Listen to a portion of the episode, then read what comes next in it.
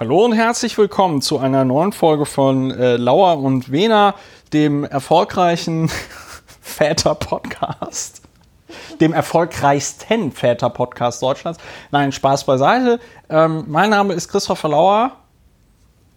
Mein Name ist Ulrich Wehner. Und wir haben eine äh, äh Stargästin äh, aufgrund, ähm, wie heißt das, wenn ähm, Due Popular Demand, ne? Also wenn es besonders erfolgreich ist und die die Massen es fordern und wollen. Äh, Annika Brockschmidt unterstützt uns heute auch wieder. Ich weiß, du magst das Wort Unterstützung nicht. Ich benutze es aus irgendeinem Grund immer wieder.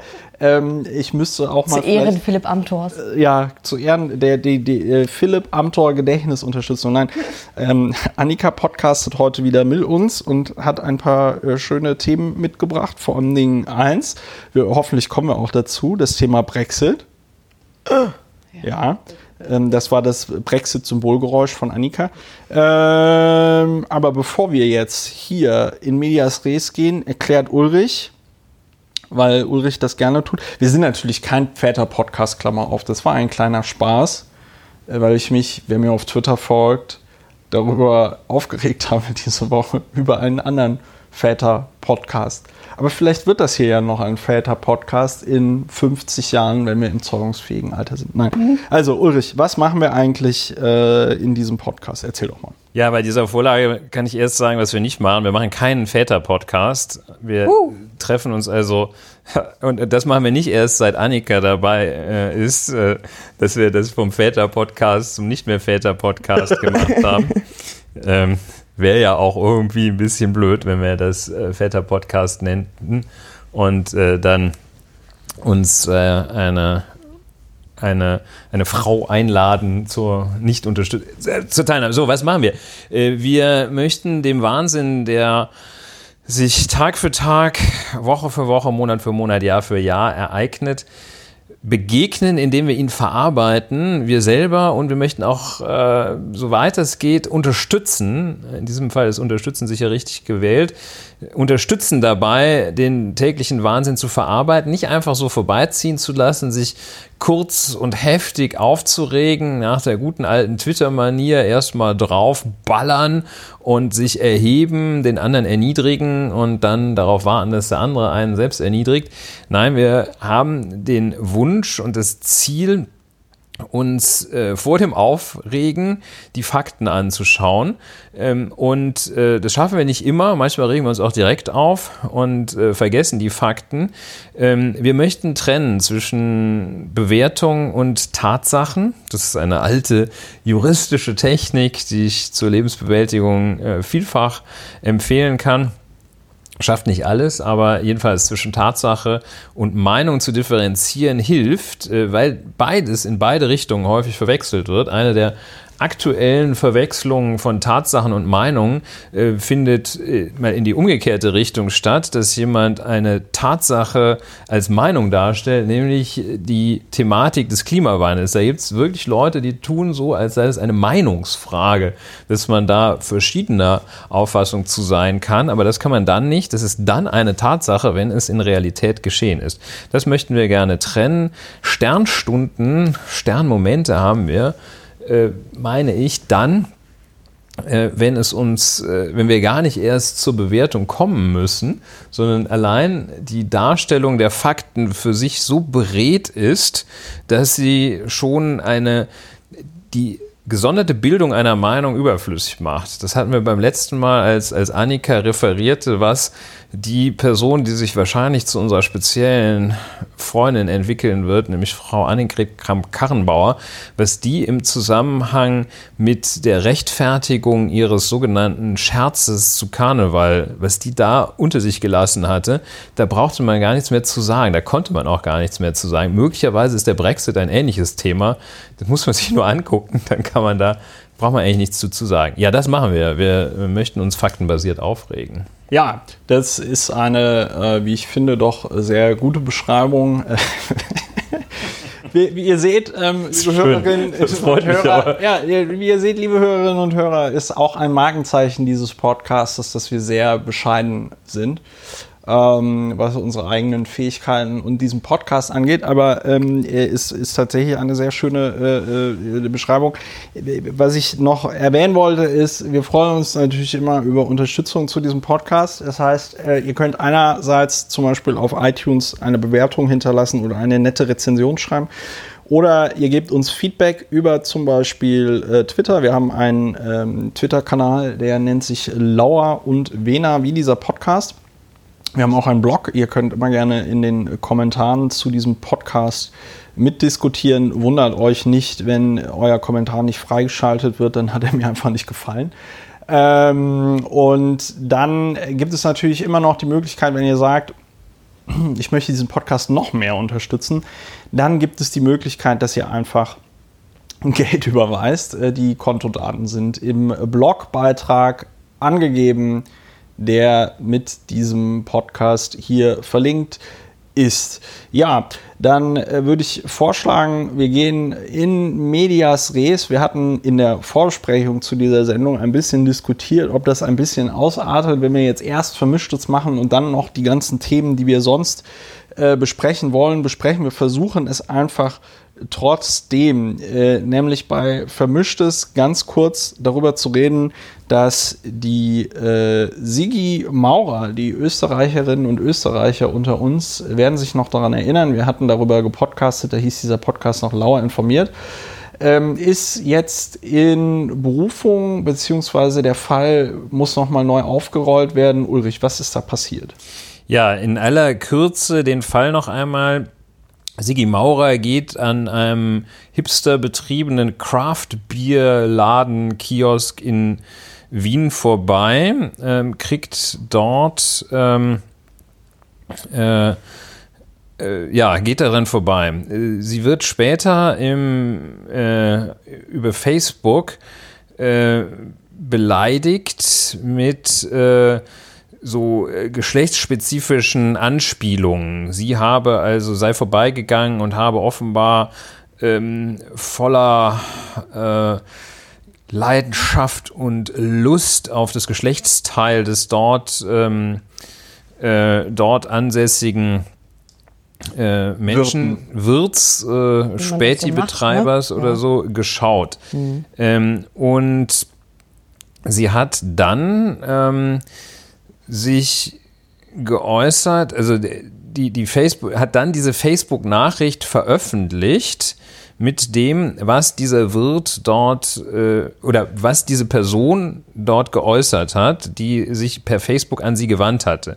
Über den Facebook-Account dieses Kraftbierladens. Und hat ne? da dann äh, über den Facebook-Account des Kraftbierladens den Geschäftsbesitzer sozusagen dadurch identifiziert. Hat also dessen Äußerung öffentlich gemacht und die diesem Craft Beer Ladenbesitzer zugeschrieben, sodass also nach außen hin es so, äh, nach außen hin erkennbar war, wer diese Äußerung getätigt hat. Das hatte sie getan.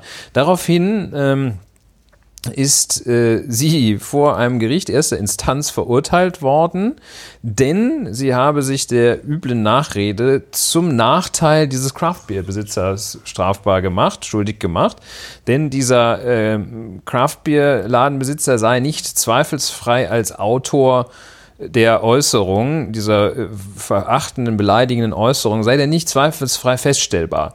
Ähm, der hatte sich eingelassen, damit, dass, dass er diese Äußerung nicht getätigt hätte und wahrscheinlich hätte jemand seinen Facebook-Account gehackt.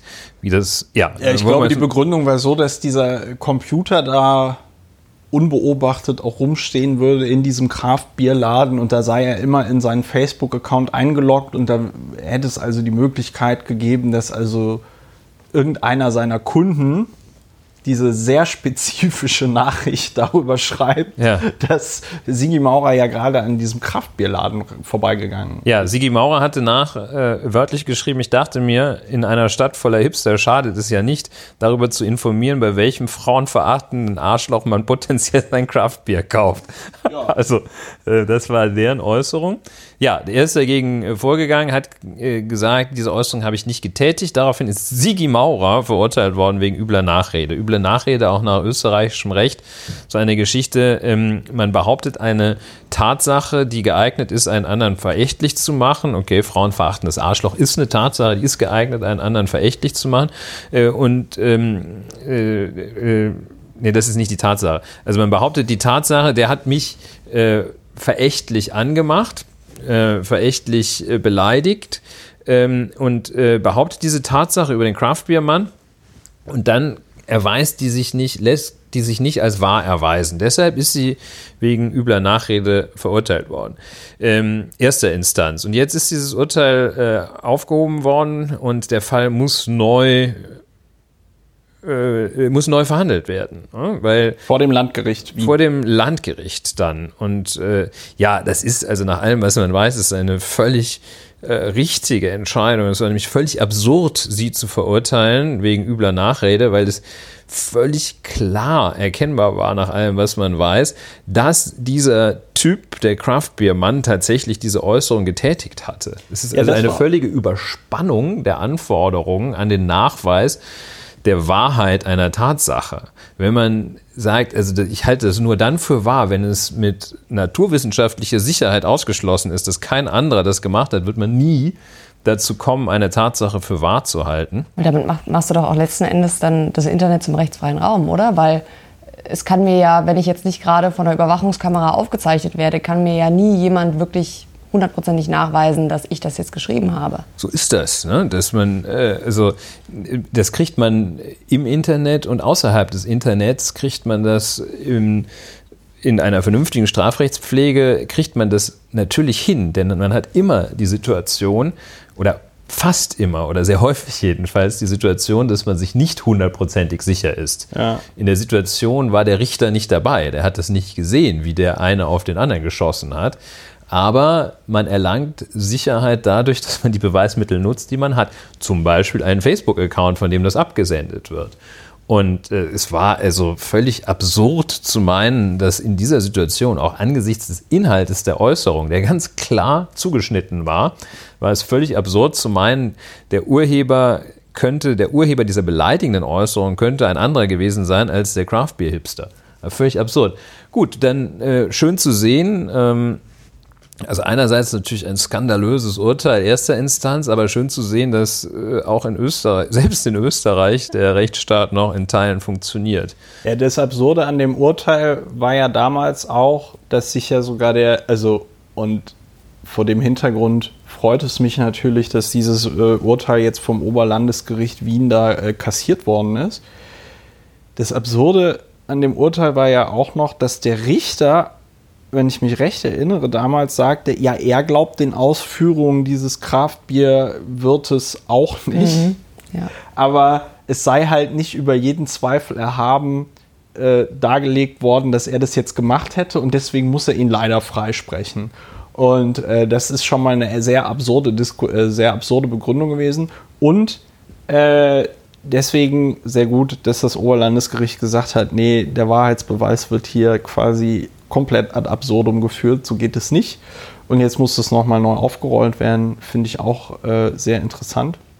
Und äh, gut für Sigi Maurer. Was ja auch äh, gut ist in diesem Zusammenhang, dass sie ja mit so, einem, mit so einer österreichischen NGO die äh, halt eben aktiv ist gegen solche äh, ja, sexuellen Belästigungen im Internet und so, äh, so einen Rechtshilfefonds aufgesetzt hat. Ich glaube sogar zwei, ich glaube insgesamt haben die jetzt so 150.000 Euro gesammelt oder so.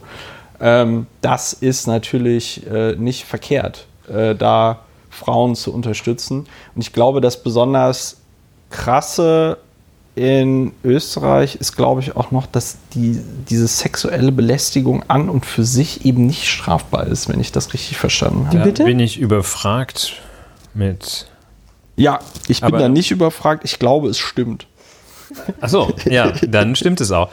Ich finde völlig, äh, also der wichtige, äh, wichtiger, wichtiger Punkt, den du sagtest, Annika, äh, ist, dass es jetzt über den Einzelfall der Sigi Maurer hinaus auch eine hohe Bedeutung hat ähm, für die Internetkultur sozusagen. Nicht nur sozusagen, sondern für den Umgang im Netz. Denn da wird man einen vernünftigen Umgang nur dann hinbekommen, wenn da auch Kontrollmöglichkeiten bestehen. Und die bestünden nicht, wenn jeder sagen könnte, nee, nee, da hat einer meinen mein Account äh, missbraucht, obwohl er Sachen sagt, die nur ich sagen kann. Deshalb hat Sigi Maurer auch äh, anlässlich der Urteilsaufhebung gesagt, ich habe zwar noch nicht gewonnen, aber es ist ein Etappensieg im Kampf gegen Hass im Netz. Klug, ne? Ja, wobei ich sagen muss, deutsche Gerichte sind da also zumindest in den Zusammenhängen, in denen ich das erlebt habe, schon auch noch so ein bisschen weiter. Also diese, diese, diese klassische Ausrede, naja, da hat jemand meinen Account gehackt, lassen die nicht gelten, es sei denn, man kann jetzt wirklich quasi mit so einem forensischen Gutachten ähm, darlegen, dass einem da tatsächlich der äh, Account gehackt das irgendwie ne? plausibel ne? machen. Ja, ja, also du kannst nicht, du kannst nicht den gröbsten Scheiß erzählen. Aber wo wir gerade beim Thema sexuelle Belästigung im Internet äh, sind, Annika, passiert dir das oft? Ähm, ja, also kommt schon vor. Also sagen wir mal, ähm, also bisher ist es jetzt zum Beispiel über Twitter noch nicht ganz so krass gewesen. Was öfter mal vorkommt, ähm, ist, dass ähm, du über Facebook sowas reinkriegst. Ähm, äh, dass du dann also in, in, in krudester Form äh, irgendwas in deinem Sonstiges, passend betiteltem äh, Postfach, ähm, findest. Und äh, ich glaube, das ähm, ist bei den meisten Frauen so, äh, Frauen so, die in irgendeiner Form in Social Media aktiv sind und ähm, je nachdem, welche, welche Themen man auch bedient, ruft es dann auch äh, mehr und mehr äh, solcher, ja, meistens sind es dann doch Herren, ähm, äh, auf den Plan. Ähm, und ich muss auch ganz ehrlich sagen, ähm, deswegen bin ich auch sehr froh, ähm, dass das Ganze jetzt ähm, quasi nochmal neu verhandelt wird, weil es ja auch ein ganz fatales Signal sendet daran, also auch an die Frauen, weil ähm, wenn ich mir jetzt so meine Timeline anschaue, ähm, sehe ich eigentlich schon äh, täglich äh, Posts von Frauen, die Screenshots veröffentlichen mit dem, was da wieder an Gülle in ihrem Postfach gelandet ist. Und ähm, dieses erste Urteil, was da gefällt wurde, sagt mir ja dann als derjenigen, der ähm, äh, da so einen Scheiß äh, im Postfach landet, äh, macht das mal lieber nicht. Nachher heißt es noch, das ist üble Nachrede, du veröffentlichst da was ohne die Einverständniserklärung von dem und demjenigen. Du musst erst mal fragen, das war ja auch bei Sigi Maurer das Ding, du musst erst mal fragen, Entschuldigung, Verzeihung, sind Sie das denn wirklich? Ja. Ähm, und dann, wenn der dann sagt, ja, das war ich wirklich, ich habe wirklich gesagt, ja, du hast mir auf den Schritt geguckt, dann kannst du sagen, hier bewiesenermaßen ein Schwein, und zwar dieses Schwein. Und ähm, das ist sowieso in, in in einem, gerade in einem Medium wie, wie zum Beispiel Twitter oder Facebook, ähm, wäre das, glaube ich, ein fatales Signal, was man senden kann, weil ich sage mal so, die, die Menge an Gülle, die da täglich durchschwappt, ist sowieso schon beträchtlich. Ähm, das muss man, da muss man jetzt nicht noch äh, äh, den Betreffenden äh, die, den, die Möglichkeit geben oder den Eindruck ähm, verschaffen, dass sie sich jetzt mal so richtig austoben können, weil äh, wurde gehackt, ne? gestern um neun so. Ja, deswegen, deswegen frage ich auch, also naturgemäß, ich glaube, äh, ich spreche da auch für dich, Ulrich, dass wir beide noch nie zum Beispiel ein sogenanntes unsolicited Dickpick bekommen haben. Ja, also das Un, dass hiermit auch tatsächlich das, nicht solicitiert wird. Das, das, unbestellte Schwanzfoto. Kulturell nicht erklärbares Phänomen. Ich habe auch noch nie eins versandt, damit das ganz klar ist. Ne? Also das ist äh freut, mich, freut mich sehr. Es war jetzt also nicht ich meine, ich meine, ich meine, wir sind ja jetzt, wir ja. sind ja jetzt in dem Zeitalter, wo das mit den Deepfakes, ähm, äh, also diese, diese ähm, Fotos, die man am Computer so verfremdet, dass sie nicht mehr vom Original zu unterscheiden sind. Das ist jetzt sehr weit fortgeschritten, was mich persönlich sehr freut. Nicht, dass ich jemals Nacktfotos im Internet verschickt hätte, aber wenn ich es getan hätte, ist das zumindest ein guter Grund zu sagen, ah, das ist ja alles ein äh, Deepfake. Äh, wenn das konsensual verläuft, ist das ja, soll ja, sollen ja alle Leute machen, was sie irgendwie wollen. Nur was ich halt tatsächlich äh, äh mir auch ein Rätsel ist, ist dieses ungefra ungefragte Verschicken von Oh, ich weiß nicht, ich Penisfotos. finde die ganz geil. Wie nehme ich einen Kontakt auf? Oh, ich weiß, ich guck mal in die Hose, was ich da so tue und denke mir, boah, da kann die nichts Nein sagen. Wenn das Gebämsel hier rumhängt, das muss ich gleich mal festhalten für die Ewigkeit. Ich glaube, ich glaube, es ist halt äh, vor allen Dingen so eine bewusste Grenzüberschreitung und natürlich auch eine Form von eine Form von Machtausübung, die da äh, stattfindet, die da eben stattfindet, um ja eine Grenze zu überschreiten und Frauen dann halt irgendwie zu belästigen. Ich glaube, da geht es auch nicht um irgendwas Sexuelles. Das Also in meinen Augen. jedenfalls nach meiner, äh, nach meiner Wahrnehmung gibt es ja, also es gibt Hate Speech ähm, und das ist eine Unterkategorie ähm, von Hate Speech oder jedenfalls von Belästigung, ja wahrscheinlich von Hate Speech oder inadäquatem inadäquater Kommunikation eine Unterkategorie, die ausschließlich Frauen als Adressaten hat. Oder Ja. nahezu Denn, ausschließlich. Ne? Denn faszinierenderweise, das Vag-Pick gibt es nicht als Phänomen. Also jedenfalls nicht, dass es mir bekannt wäre, dass Achso, die, äh, un, die ungewollte Vagina, die verschickt wird. die einfach ja. so dich morgens, wenn du um 8 Uhr dein Postfach öffnest, so bupp, wenn zur dich Arbeit überfällt. machst, Wäre mir nicht bekannt. Ich fände das auch ehrlich gesagt auch nicht so geil, wenn mir wildfremde Frauen irgendwie Fotos ihrer Vagina schicken würden. Also, nee, ich fände es tatsächlich nicht, nicht Ja, cool. es ist ja so eine, also du hast ja auch mit äh, Hate Speech, du Christopher, mit Hate Speech äh, durchaus zu kämpfen gehabt und auch immer noch ja. äh, mit kontroverser Äußerung, aber dass äh, die Beleidigungsstoßrichtung dabei sexuell wäre, passiert wahrscheinlich nicht. Ne? Nee, das passiert nicht. Das Einzige, was bei mir passiert ist, weil ich ja mit meinem ADHS zum Beispiel relativ äh, häufig um, äh, also relativ ähm, äh, offen umgehe. Also was heißt relativ? Ich gehe damit sehr offen um. Ich schreibe da ja Artikel drüber in Zeitungen. Ähm, dass das dann benutzt wird und das könnte dann wahrscheinlich irgendwie sowas sein. Das natürlich äh, gerade vor dem Hintergrund, dass auch viele Frauen eh äh, Erfahrungen mit sexueller Belästigung und so haben, dass das dann einfach so ein Machthebel ist und ja, so, Genau, also dass man da auch getriggert wird. Ne? Ich glaube, ich, ich würde dem trotzdem widersprechen, dass es nicht Sexuelles ist, weil ich glaube gerade, ähm, ich glaube, es ist, es ist beides. Ich glaube, es ist einerseits ist es so ein Machtding und andererseits ist es halt gleichzeitig auch eine Form der sexuellen Grenzüberschreitung, ähm, gegen die du dich halt auch nicht wehren kannst. Weil, ähm, also ich, ich glaube, ähm, BuzzFeed hatte mal so ein ähm, Adlistike äh, erstellt von einer Frau, die irgendwann als Reaktion auf die, ähm, diese äh, Schwanzbilder, die ihr da geschickt wurden, mit ähm, anderen Schwanzbildern geantwortet hat und die dann die Reaktionen der Männer per Screenshot festgehalten hat, ähm, was sehr interessant war, weil die Empörung war gigantisch. Was ist denn das für ein kranker Scheiß? Was stimmt nicht mit dir? Was soll das? Also ist sehr zu empfehlen. Ähm, Ja.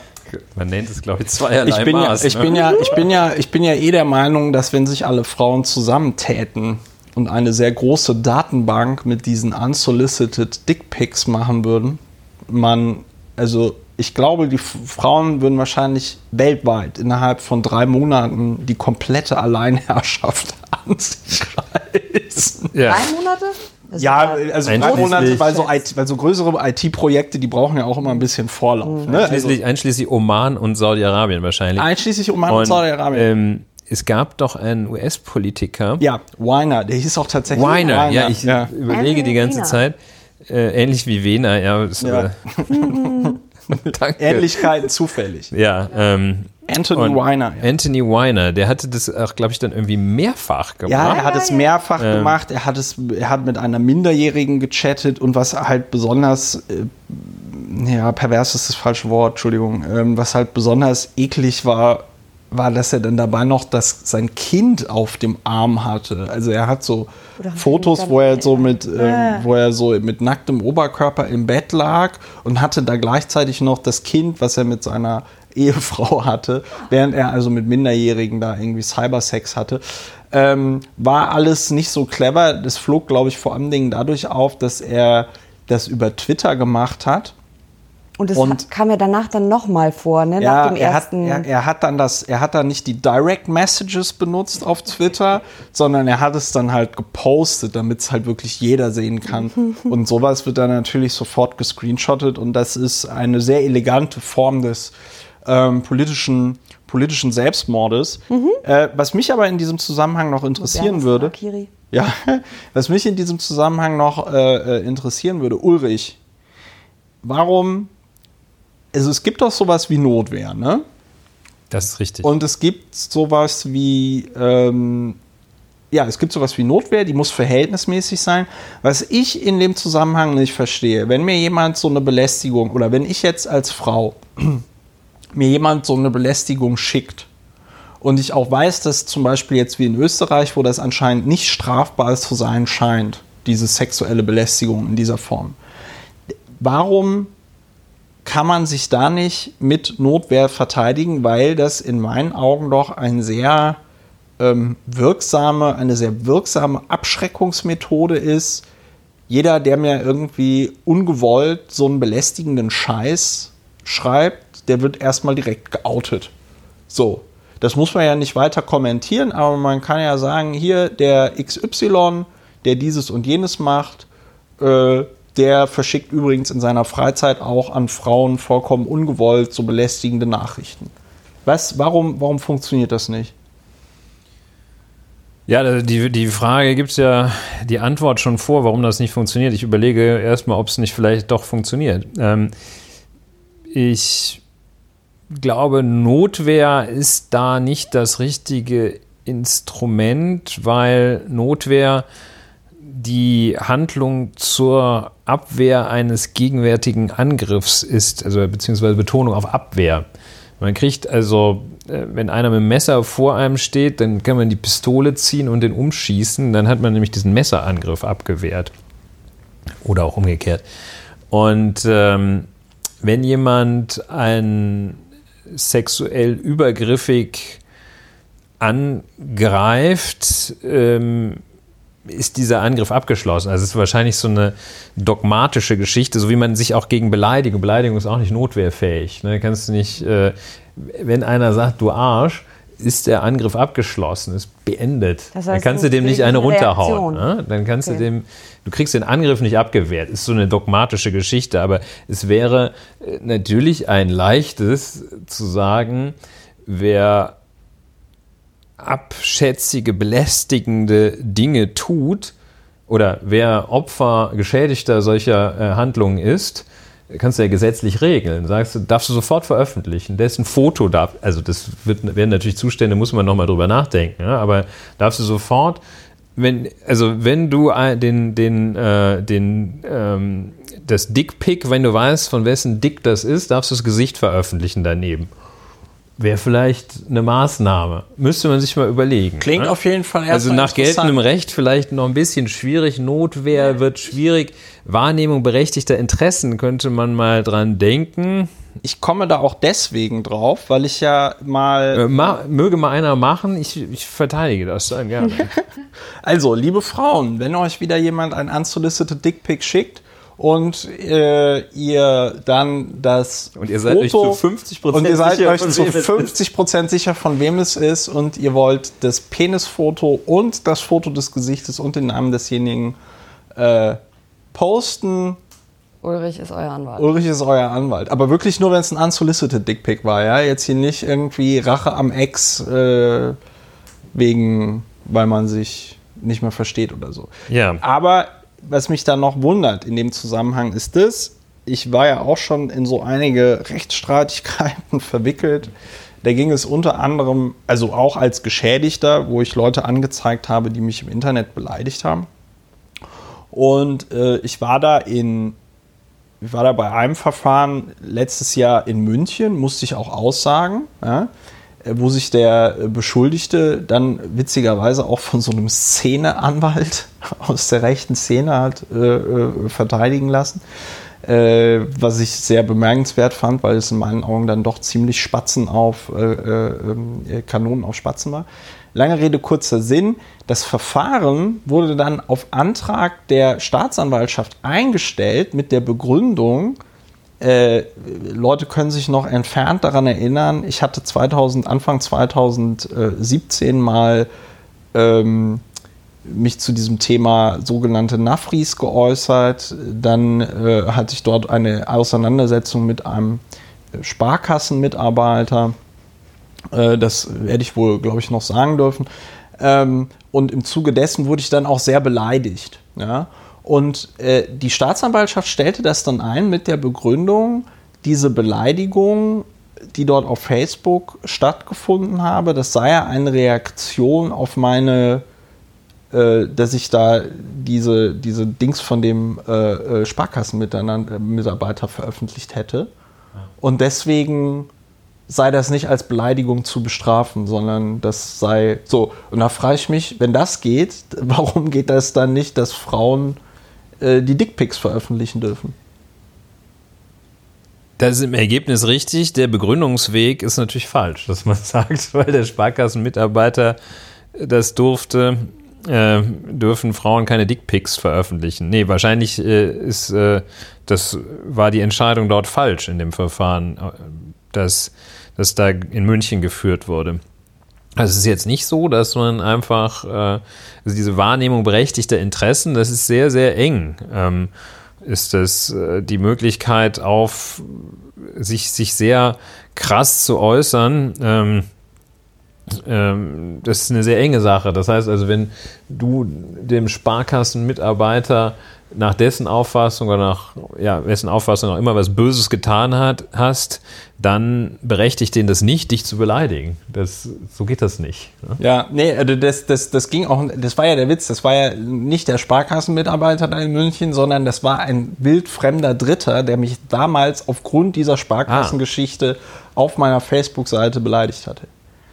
Ja, das geht erst recht nicht. Aber lass uns mal ja. den Fall vielleicht verlassen, weil wir den jetzt, also ich es bin jetzt nicht so konkret drauf. Insofern. Ja, nicht so, nicht so schlimm. Wollen wir vielleicht äh, nicht komplett referieren. Let's move on. Let's move on. Ähm, du wolltest ganz kurz noch was zu Ellwagen sagen.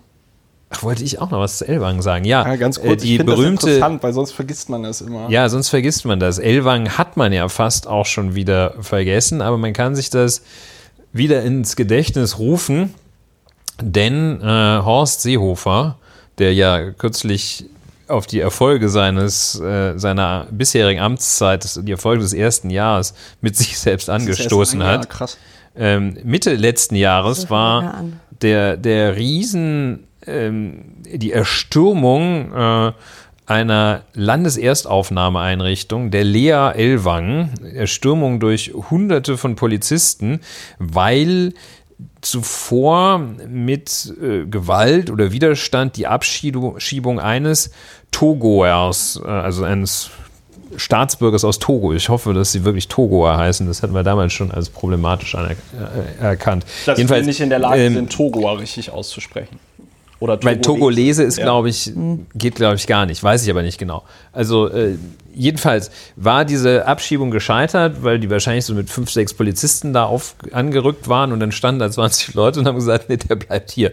So, das war gescheitert. Dann sind sie halt mit ein paar hundert, mit hundert, also mit hunderten Logische Polizisten eingerückt in diese LEA, Landeserstaufnahmeeinrichtung, also eine Einrichtung, in der Menschen wohnen, nachdem sie in unser Land gekommen sind, äh, sind die da eingerückt und haben also, dann gab es richtig Bambule, wie man zu Zeiten von Ulrike Meinhof wonach sagte.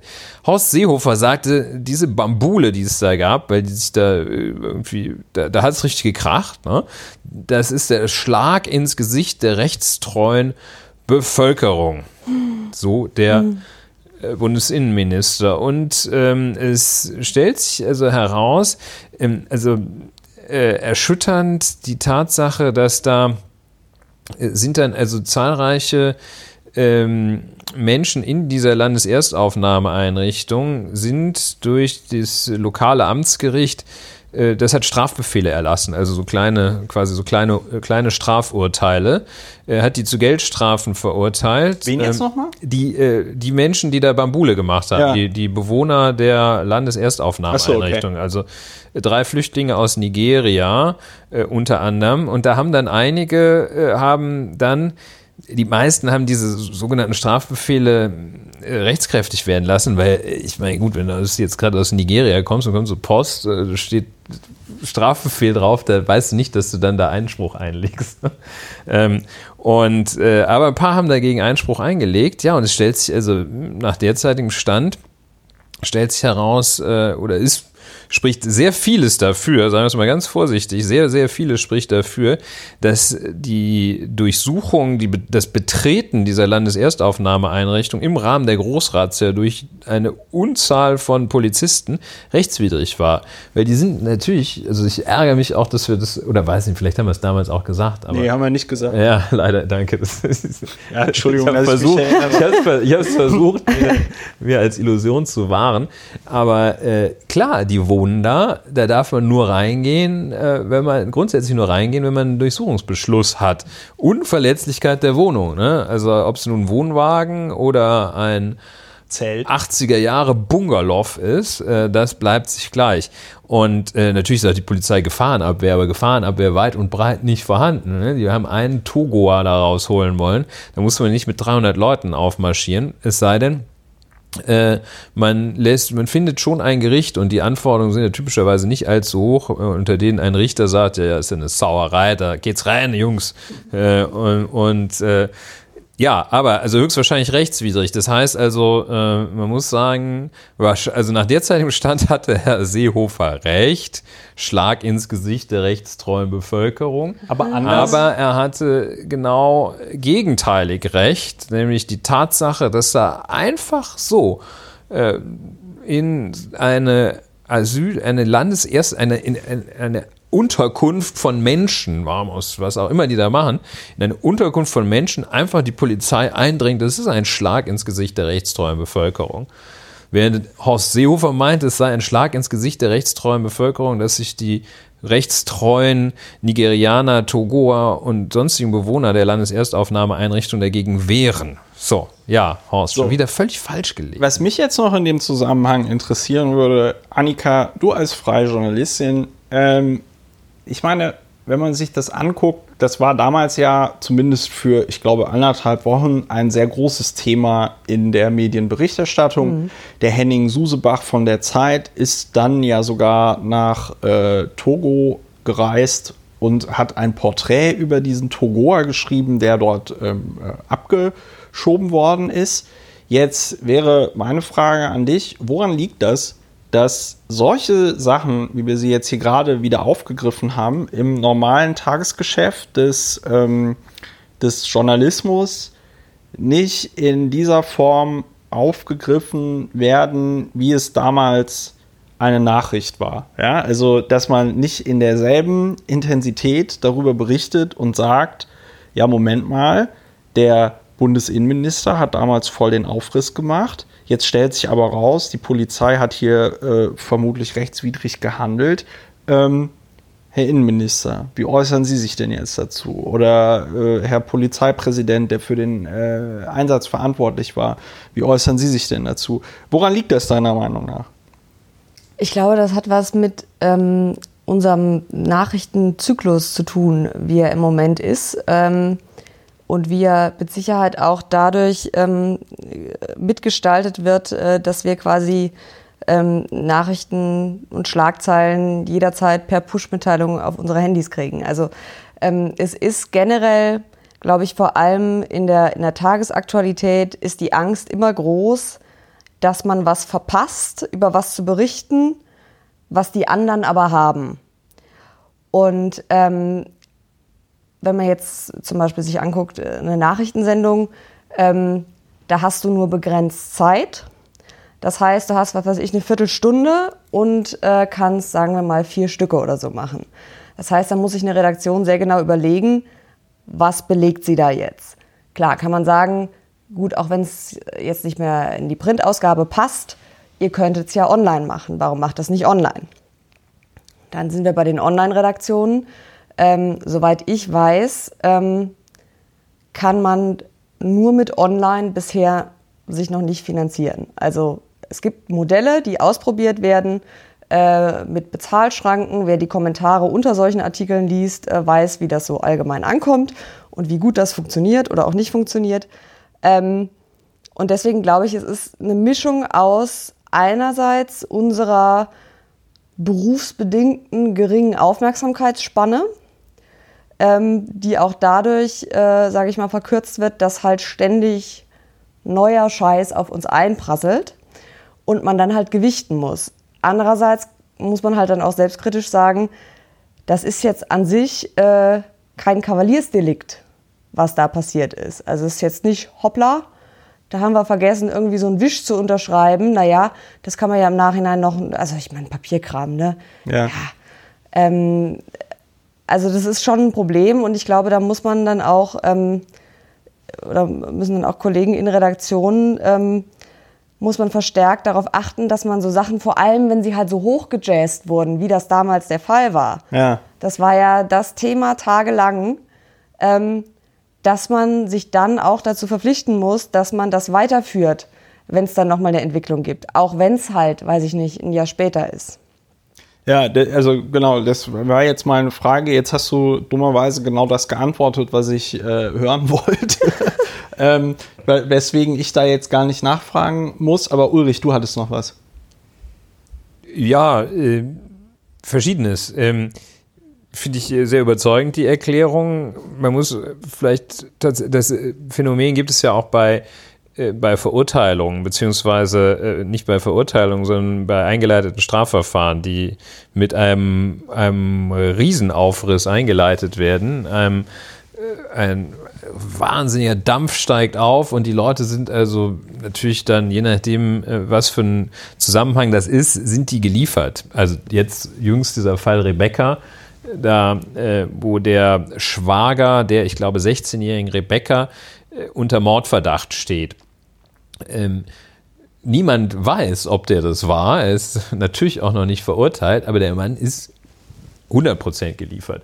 Das ja. Phänomen ist da ja, ähm, gerade bei Strafverfahren besonders in der Vorverurteilung liegend, äh, auch wenn man da schreibt, der mutmaßliche Täter äh, sitzt in Untersuchungshaft, weil er 70 kleine Jungs äh, missbraucht haben und danach gegessen haben soll, äh, der ist halt dann geliefert. Das, wenn dieses Verfahren dann am Ende eingestellt wird, ist das ein, eine ganz kleine Randnotiz. Klar, ich meine, ich verstehe natürlich auch, dass das Interesse der Öffentlichkeit dann daran vorübergegangen ist, aber irgendwie müsste es so etwas wie so eine Art Wiedervorlage geben, dass man dann einmal im Jahr guckt, was macht denn eigentlich dieser riesen Oberaufregerfall. In diesem Fall hatte also dankenswerterweise natürlich die Taz, klar, hatte das dann sich nochmal angeguckt, aber auch die Schwäbische Zeitung. Und ich glaube, die Schwäbische Zeitung, das war die, die allerdings auch am allerheftigsten, die haben wahrscheinlich ein mhm. schlechtes Gewissen, die äh, seinerzeit am allerheftigsten da drauf gekloppt hatte. Das mhm. weiß ich nicht mehr genau, das habe ich so im habe ich so im Gefühl, dass ich unter Schwäbische Zeitung so das ganz Mieses abgespeichert habe. Ähm, ganz böse Stichwörter dazu. Ähm, die haben das jedenfalls wieder aus, ausgegraben ja, muss man halt dranbleiben. Ne? Schwierig, schwierig. Aber das ist halt auch mit, ähm, äh, zum Beispiel mit, mit, mit, Kriegsberichterstattung oder so, ist das ja ganz ähnlich. Ähm, ist jetzt nicht so, dass in Syrien jetzt irgendwie Ruhe wäre, nur weil wir da jetzt schon länger äh, nicht mehr groß was drüber gehört haben. Aber es ist halt, es, Irgendwann ist es auch langweilig. Ich sag's mal einfach. So, jetzt haben wir jede Woche hören wir über Syrien. Oh, ja, gibt es denn nicht noch was anderes? Und natürlich, es gibt immer was anderes. Ja, es sind, also ich wundere mich, es sind, also langweilig ist ja das eine. Es klar, ist ein ne? Gewöhnungseffekt, ne? der ähm, eintrifft. Man habituiert sich, aber ähm, es ist teilweise auch einfach, dass, dass, da, dass es da so einen Trend äh, gibt, unabhängig davon, wie gravierend das Thema vielleicht noch ist. Also ist mein Eindruck. Ähm, ich habe das anderer Zusammenhang, was mich jetzt aktuell sehr wundert, da komme ich auch noch nicht richtig klar mit, ist, bis vor äh, gefühlt zwei, drei Wochen war die deutsche Automobilindustrie, ist jetzt ein bisschen weiterer Bogen, aber ich hoffe, ich kriege ihn geschlossen. Ähm, deutsche Automobilindustrie also dem Tode geweiht, völlig im Eimer, Anschluss ja. auf allen Feldern verpasst, Volkswagen so gut wie weg. Das neue also Nokia. möchte jemand das neue Nokia vielleicht kaufen, so für 20 Millionen, vielleicht irgendwie so ein äh, Togoer Investor findet sich noch oder sowas. Ähm, und jetzt plötzlich, seit etwa zwei Wochen, lese ich am laufenden Meter Artikel, die sagen erstmal Tesla praktisch kaputt und Volkswagen, also Volkswagen ist also wirklich so weit vorne, ganz oben auf dem Kamm der Welle surfen die und Elektromobilität.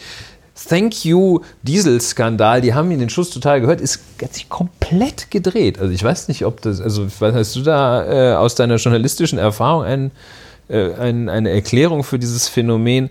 Also ich glaube, mit anderen Worten, um auf das Thema, das ich selber aufgemacht habe, zurückzukommen. Sehr gut, sehr gut. Zu versuchen jedenfalls. Das sind, also immer, der, der wird also irgendwie kollektiv die Sau durchs Dorf getrieben. Ähm, also der Trend, dem dann aber auch wirklich sehr, sehr viele folgen. Muss man da dem Trend folgen? Wahrscheinlich schon. What do you say? Also es ist natürlich, ähm, ich glaube, äh, jede Re Redaktion äh, steht natürlich in, in, gewissem Maße unter Druck, vor allem auch im Vergleich ähm, mit, mit, mit anderen, mit, mit der Konkurrenz. Und es ist natürlich immer sehr unangenehm zu hören, weil wenn man dann sich tatsächlich mal gegen den, sagen wir jetzt mal, Trend stemmt und sagt, ähm, finde nicht, dass das Berichterstattung wert ist oder ich sehe das anders, äh, kann es ja natürlich schon passieren, dass es heißt, aber die anderen hatten das alle, warum hatten wir das nicht? Weil das fällt natürlich auf. Und dann sind wir wieder bei diesem Angst, irgendwas zu verpassen und so die Begründung, aber wir müssen das jetzt machen, weiß ich nicht, äh, NTV hat das, die ARD hat das oder die Süddeutsche hat darüber schon geschrieben und die FAZ und bei uns steht immer noch kein Artikel drin. Das ist glaube ich, ein Argument, was äh, jeder Journalist irgendwie in der Konferenz schon mal gehört hat und nicht nur einmal. Ähm, und da muss man sich dann halt, und dann ist es aber auch wieder schwierig, weil ich sag mal, ähm, so viele Festanstellungen gibt es äh, in meinem Beruf nicht. Ähm, und klar muss man sich ähm, auch gegen Themen äh, wehren, äh, wenn man sagt, ich finde das nicht sinnvoll.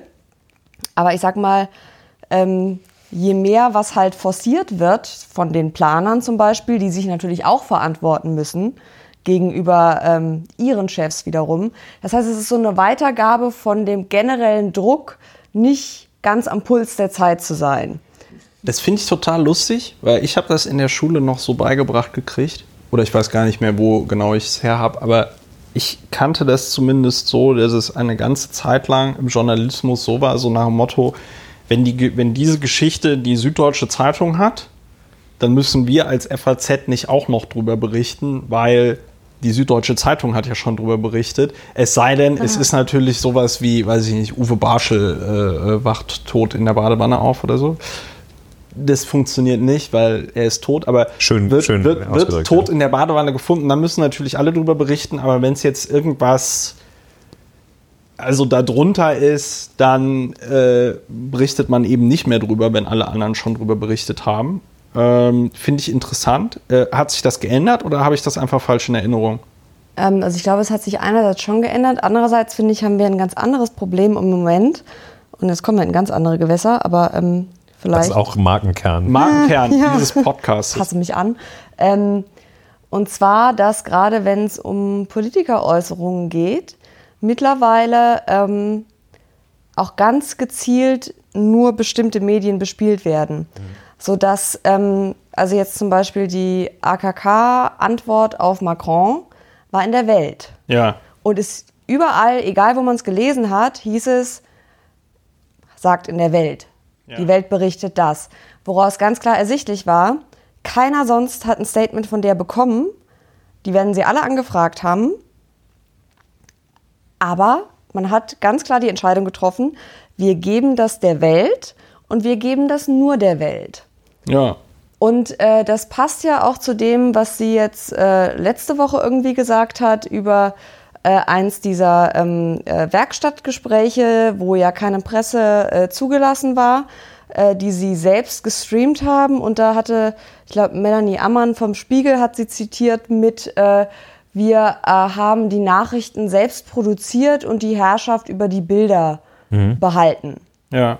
Und das ist ein Trend, äh, der mehr und mehr zunimmt, dass man auf eine Anfrage, auch wenn man einen Minister anfragt oder so, dann mal bekommt, na, aber er hat ja heute da schon, da schon zu getwittert.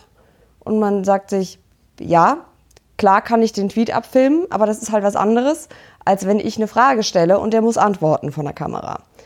Und ähm, so dieser Versuch, äh, die eigene politische Botschaft nicht nur zu steuern, das ist ja PR, das ist ja legitim.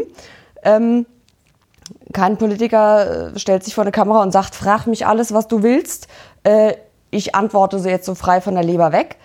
Aber so dieses, ähm, dieses der Versuch, den, den Nachrichtenfluss auch mit zu beeinflussen dadurch, der, das nimmt irgendwie zu und das finde ich ziemlich beunruhigend. Also allein der Satz, wir haben die Nachrichten selbst produziert von der CDU-Vorsitzenden, ist schon, muss er auch erstmal bringen. Also es ist ein sehr interessantes Presseverständnis. Ja, also ich sag mal, die äh, Parteien, und jetzt sind wir tatsächlich so ein bisschen abgekommen vom Thema äh, L-Wangen, aber ich finde es sehr spannend, weil es auch etwas ist, was mich beschäftigt. Ich meine, angefangen damit in einer gewissen Weise hat ja die ähm, AfD, die ja nach der Bundestagswahl gesagt hat, wir äh, investieren jetzt als Fraktion viel Geld in diesen äh, Newsroom.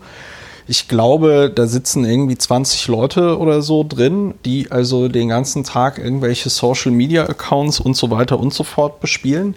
Äh, ich wollte das ja in einer etwas abgespeckten Form, da gab es die AfD noch gar nicht damals äh, in der Piratenfraktion machen, äh, hat dann leider nie richtig funktioniert ähm, eben mit der Idee, okay, man äh, holt sich irgendwie Mediengestalter, Bild und Ton und die äh, produzieren dann halt selber so, äh, ja, Filmchen, Podcasts, sonst irgendwas, wo man dann einmal drüber, also wo man dann einfach darüber berichtet, was man so macht.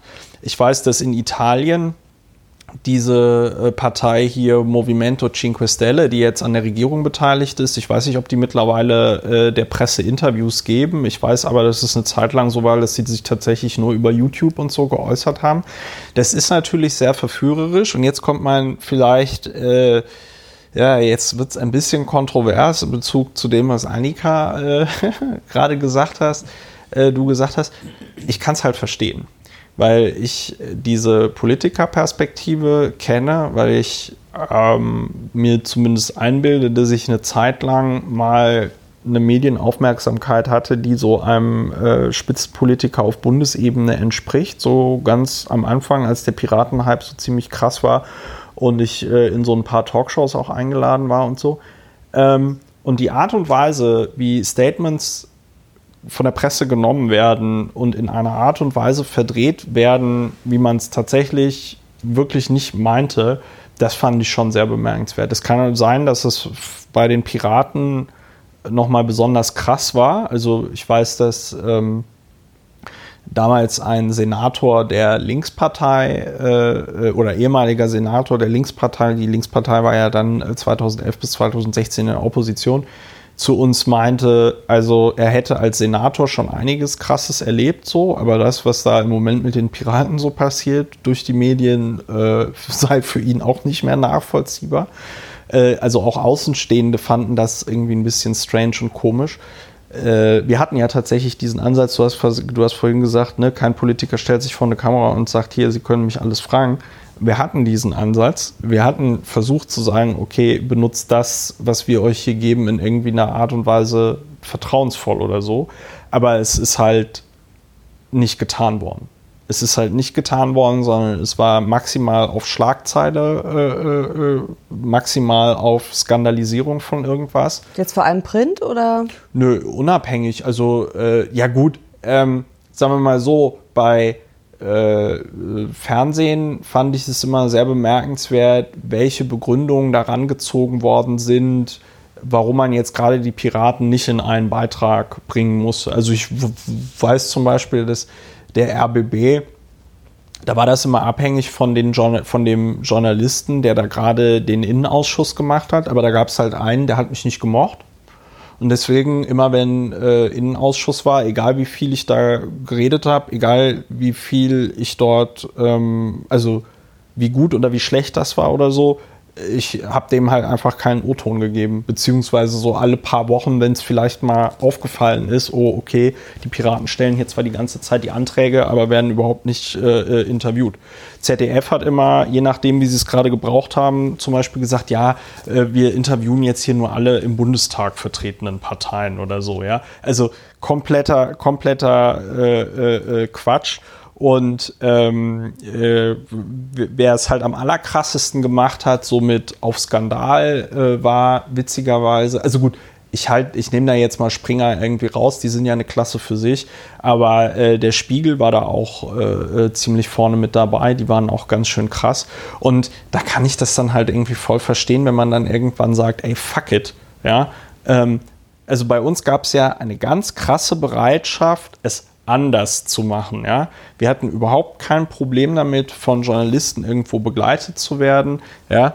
Ähm, ich hatte das hier, glaube ich, in einem Podcast auch schon mal gebracht, äh, äh, die berühmt-berüchtigte Reise der ähm, einiger Mitglieder der Piratenfraktion nach Island, wo wir damals den Jon Gnar, den Bürgermeister von Reykjavik, besucht hatten, wo ein Spiegelredakteur uns eine Woche lang begleitet hat, ohne dass wir in irgendeiner Form ähm, gesagt haben, dass wir das, das, also der hat uns überall hin begleitet, es gab keine Beschränkungen. Wir haben ihm gesagt, hier, wir machen das vertrauensvoll, das heißt, wir geben die Zitate, wir wollen noch nicht mal die Zitate vorgelegt bekommen und so. Und am Ende hat er dann da so eine Geschichte draus gemacht, weiß ich nicht, äh, Wodka, irgendwas und Büchsenbier oder so. Ähm, ich vergesse immer, wie es heißt, wahrscheinlich, weil ich den Beitrag verdrängen will. Aber vor dem Hintergrund kann ich es total gut verstehen, dass man als ähm, auch Bundesvorsitzende der CDU sagt, ja, wir wollen eine Kontrolle über die Bilder haben, wir wollen eine Kontrolle über dies und das haben. Ähm, das ist natürlich eine total bedenkliche äh, Entwicklung im Journalismus, aber äh, ist halt leider so. Da würde ich jetzt, da muss ich äh, widersprechen, weil ähm, einerseits klar, ähm, die Kritik ist äh, vollkommen angemessen. Ähm, zu Überschriften, ich, ich habe den Spiegelartikel damals nicht gelesen, aber vielleicht so als kleine Fußnote, in den allerseltensten Fällen macht der Autor, der den Text schreibt, die Überschrift. Das heißt, ich habe auch schon teilweise Texte von mir gelesen, die ich dann gedruckt gesehen habe, wo ich dachte, oh Gott, was steht da oben drüber? Weil Klar hat es immer irgendeinen Textbezug, aber die Überschrift macht halt den ersten Eindruck, in welche Richtung dieser Text geht.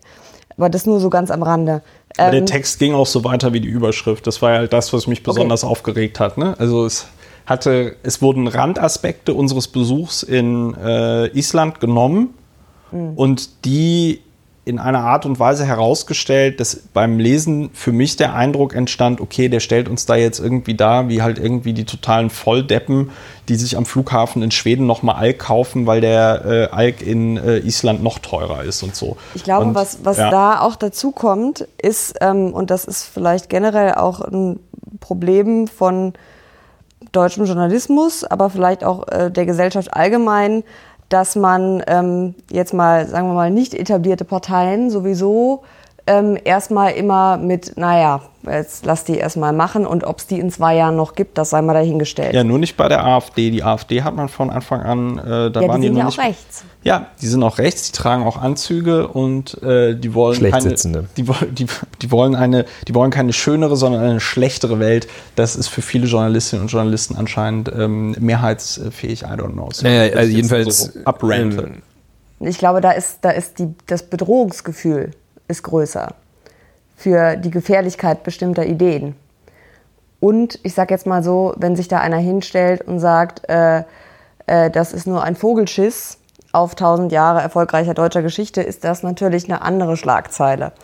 Ähm, aber trotzdem würde ich da widersprechen, dass ich sage, ich finde nicht, dass man als äh, Bundesvorsitzender einer Partei, die im Bundestag vertreten ist, sagen kann, wir wollen die Kontrolle über die, also über die Bilder, wir haben die Kontrolle über die Bilder behalten, wir haben die Nachrichten selbst produziert.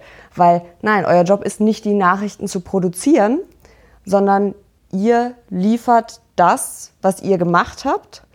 Und klar, ähm, man muss sich darauf verlassen, oder ein Journalist hat eine Selbstverpflichtung, dass er vernünftig berichtet. Das haben einige Kollegen nicht. Besonders auch aus der Springer-Ecke, das haben wir ja gerade eben schon mal angesprochen. Ähm, aber äh, die allermeisten haben das eben schon. Und klar kann ich den Frust teilweise auch verstehen. Umgekehrt ist es halt auch Wahnsinn, wenn man versucht, wenn man weiß, es sind, keine Ahnung, fünf Pressesprecher haben Dienst. Keiner geht an sein Handy, auch wenn Sitzungswoche ist. Ähm, wir haben hier Dieselskandal seit gefühlter Ewigkeit.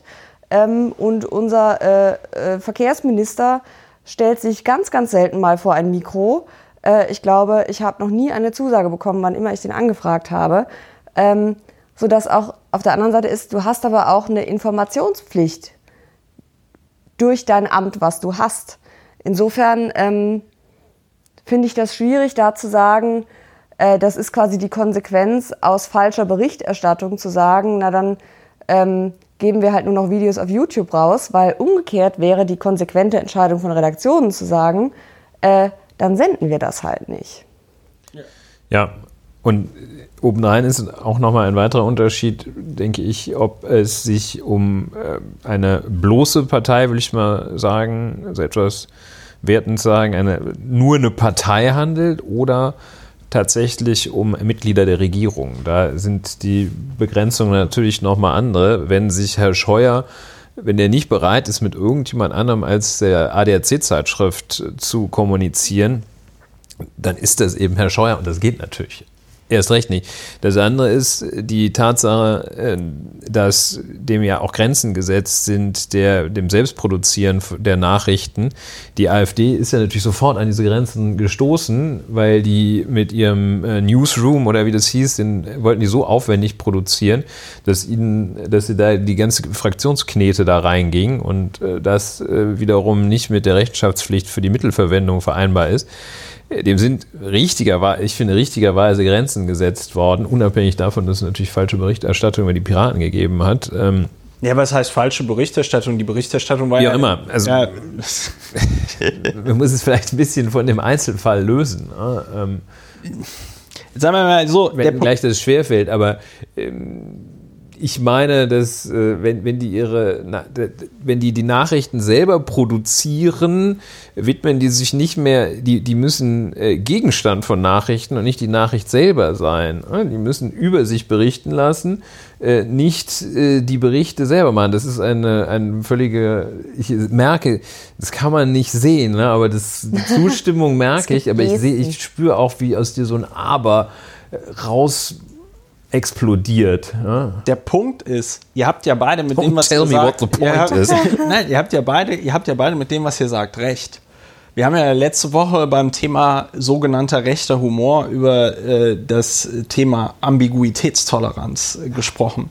Und hier finde ich, ist das so ein sehr interessanter Fall, für den ich persönlich auch noch keine Auflösung habe, denn einerseits habt ihr recht, wenn ihr sagt, so funktioniert das nicht. Ja, wir brauchen in einer Demokratie, freie Medien, die frei berichten können und eine Entwicklung, wo Parteien anfangen, ihre Medien selber zu machen, das ist scheiße. Bin ich voll bei euch. Gleichzeitig kenne ich es halt aus der anderen Perspektive und muss einfach sagen, ich kann diesen Impuls, warum man das dann so macht, wie es jetzt Annegret Kramp-Karrenbauer beschrieben hat, diesen Impuls, warum die AfD dann da auch so ein Newsroom macht, den kann ich verstehen. Und das finde ich, ähm, ist vielleicht für die Zukunft mal irgendwas, muss man sich fragen, wie kriegt man das wieder ähm, aufgelöst? Ja, für, den, bin, hm, ja. für den Moment sagen wir vielleicht, äh, wahrscheinlich können wir, heute nicht. Heute nicht. Jetzt nicht. Nee, für den Moment könnten wir, würde ich mal als, äh, als gemeinsame Linie anbieten, ähm, vorschlagen, anbieten kann ich das ja nicht, äh, zu sagen, wir können das äh, verstehen, aber nicht akzeptieren. Ja, wir können, ja, ähm, und ich glaube, ein Stichwort da wäre, das sollte vielleicht viel häufiger kommen in ganz vielen verschiedenen Veranst äh, ver ver ver ähm, Zusammenhängen, das Wort Verantwortung. Ja, also wird man seiner Verantwortung gerecht? Also ich glaube, auch der Spielredakteur, der uns damals begleitet hat, wenn er sich tatsächlich die Frage gestellt hätte, okay, werde ich hier jetzt meiner Verantwortung gegenüber einer komplett neuen Partei, die mir so viel Vertrauen entgegenbringt, gerecht, hätte er sich da kritisch gefragt, hm, nein, wird er nicht. Ne? wenn sich AKK fragt, äh, Annegret Kramp-Karrenbauer fragt, werde ich hier meiner Verantwortung als Parteivorsitzende gerecht, wenn ich hier sowas über Medienberichterstattung sage? Wenn sie da ganz kritisch zu sich ist, würde sie wahrscheinlich auch sagen, nein.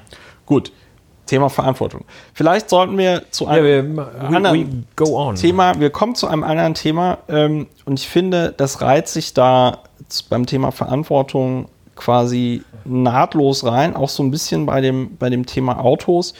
Ähm, ich wür- würde ganz, nur ganz kurz über dieses Thema mit den, mit den, Annika guckt schon auf die Uhr, weil sie noch über den Brexit reden will. Wir kriegen das auch noch hin. Aber ich will, würde ganz kurz, Müssen weil das da wunderbar, weil das da wunderbar reinpasst, über dieses Ding mit den Flugtaxis reden. Ja? Ähm, äh, ganz kurz, also und zwar diese, diese Flugtaxis als Beispiel von so sinnfreier Symbolpolitik, die dann aber dafür sorgt, dass man ganz, ganz viel Berichterstattung hat. Ähm, zu Beginn der Legislaturperiode hat ja äh, Dorothee Bär die Staatsministerin für Digitalisierung bei der Bundeskanzlerin im Kabinett Merkel IV. Also Staatsministerin ist quasi unsere Digitalisierungsministerin im Bundeskanzleramt ohne eigenen Etat, ohne, glaube ich, nennenswert Personal, also etwas Ziemlich undankbarer. ohne Ahnung, glaube ich. Äh, jetzt bist du schon Oh, in jetzt der will ich Bewertung, gleich in die Bewertung, äh, ja. drin, lieber Ulrich. Entschuldigung.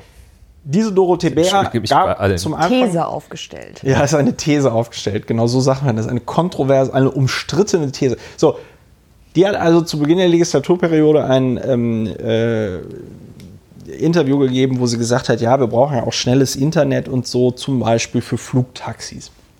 Dann wurde Dorothee Bär dafür, ähm, das ist jetzt meine Bewertung, wie ich finde, zu Recht ausgelacht, ähm, weil man sich tatsächlich schon die Frage stellen kann, was soll das bitte sein, ein Flugtaxi? Ja? So, und in der vergangenen Woche nun, Annika, du hast es gerade erwähnt, Andi Scheuer äußerst selten äh, für dich als Journalistin am Mikrofon verfügbar. Bei dieser äh, Veranstaltung war er äh, dann verfügbar, wahrscheinlich auch, weil ihm da keine besonders kritischen Fragen gestellt worden sind. Die Firma Airbus, die ja in den letzten Wochen äh, vor allem Dingen dadurch bekannt geworden ist, dass sie so unglaublichen Erfolg mit dem A380 hatte. Die Firma Airbus Wird hat- allerdings aktuell von Boeing versucht, Ja. den Erfolg zu kopieren. Boeing- Feld. Aber Entschuldigung. Boeing das- toppt das. Boeing erinnert aus, mich, das jetzt Klammer auf, Boeing erinnert mich gerade an diesen, ich glaube, Chevy war das damals, die dieses Auto hergestellt haben, wo der, wo der Tank zu nah an der Stoßstange hinten war, die dann immer abgebrannt sind, was der Firma bekannt war, wo sie in so internen Memos geschrieben haben, ach ja, wenn uns da nur jeder äh, irgendwie äh, Tausendste verklagt und wir bei jedem Settlement 50.000 Dollar bezahlen, dann ist das doch immer günstiger, als wenn wir das nachrüsten. Ja, nein, das ist Okay, äh, äh, Klammer ähm. zu Boeing. Also Airbus präsentiert einen, ein sogenanntes äh, Flugtaxi. Ich weiß gar nicht, wie dieses Gerät heißt. Andi Scheuer ist dabei, Dorothee Bär ist dabei, ähm, alle sind dabei. Und ich musste doch, und jetzt kommt schon die Bewertung, ähm, ich, oder anders, ne, ich, ich, noch ein paar Fakten. Die Vorstellung ist dann diese Geräte, die so aussehen wie ein herkömmlicher Helikopter, aber an den Seiten insgesamt acht Rotoren haben, wie so eine Drohne. Diese Geräte sollen dann in der Zukunft eingesetzt werden auf bestimmten Strecken und dann dort quasi so einen Pendelverkehr machen. Ja, also weiß ich nicht, du wohnst in Berlin Mitte und du musst nach Zur Uni. Du musst zur Uni, ja, zur TU Berlin, dann steigst du irgendwo in dein Lufttaxi Start- und Landeding ein und dann fliegst du also äh, ins Glück. So, diese, diese Geräte ähm, von der Firma Airbus, wie gesagt, sehen aus wie ein herkömmlicher Helikopter vom Gehäuse her und haben halt an den Seiten die Rotoren und nicht oben.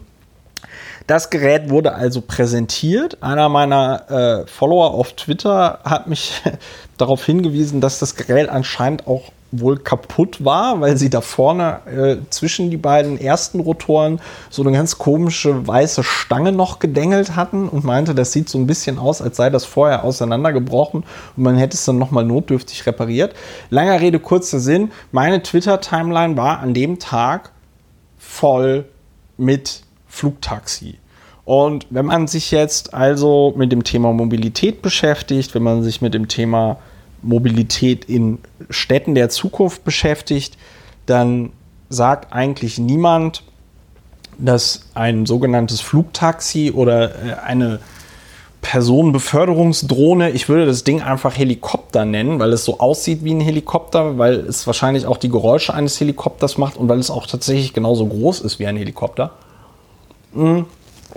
Niemand käme jetzt auf die Idee zu sagen, Helikopter sind die Lösung für alle verkehrstechnischen Probleme äh, einer Großstadt. Helikopter statt Breitband. Genau.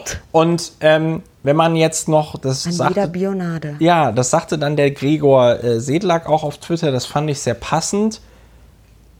Im Grunde genommen, wenn das so, dieses Konzept so läuft, wie sie es dargestellt haben, ist es eine, ist es ja wie eine Seilbahn ohne Seil. Ne? Also wenn du, wenn du auf so einer festgelegten Strecke diese das war Drohne. technisch eine sehr anspruchsvolle Erklärung. Ja, aber wenn du, wenn du, wenn du, wenn du auf einer bestimmten Strecke Gondeln hast, die durch die Luft fliegen, in die vier Personen reinpassen, dann ist das.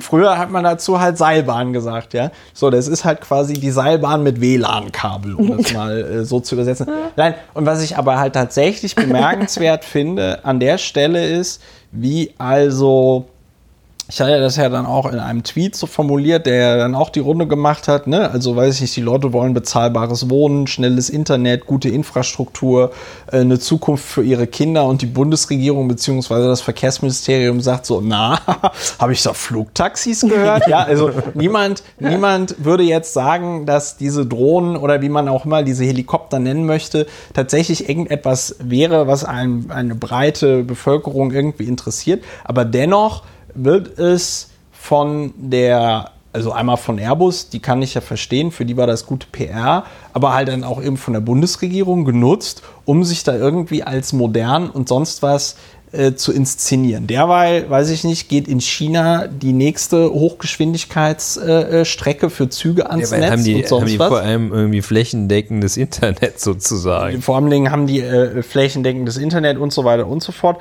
Mein Punkt an der Stelle ist einfach, äh, das streift jetzt schon ganz vieles, was wir besprochen haben. Ähm, auch das mit der Berichterstattung. Ich finde es einfach, ich finde es einfach wahnsinnig, wie da eine Öffentlichkeit auf ein in meinen Augen also Quatschthema da so einsteigt, insbesondere wenn du dir dann auch die Frage stellst, wie soll denn das dann funktionieren? Also ich bin letzte Woche Montag, bin ich hier bei Windgeschwindigkeiten von 100 km/h gelandet.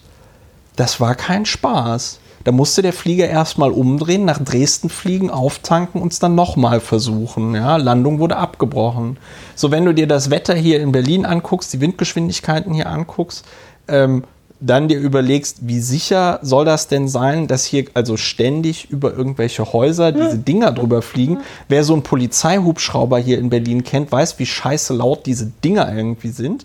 Ähm, und dann halt nochmal die Frage, was soll denn das kosten? Soll sich also jetzt hier jede Oma das leisten können, mit so einem Flugtaxi durch die Gegend zu fliegen? Wahrscheinlich eher nicht. Das heißt, das ist eh so ein Ding für die oberen 10.000. Also, Ja, also was soll das und warum ist das so krass in den Medien? Ja, nach allem, was man weiß, ist das äh, völlig verfehltes Thema. Das ist so ein bisschen wie in den 60er Jahren, wo man glaubte, dass man irgendein Problem der Welt lösen könnte, indem man die Verkehrsfliegerei mit äh, der tollen Concorde äh, in doppelter Schallgeschwindigkeit abwickelt. Das war also, das hat also auch total viel gebracht, so für 0,001 Promille der Weltbevölkerung. Die, hat- die hat es echt nach vorne gebracht.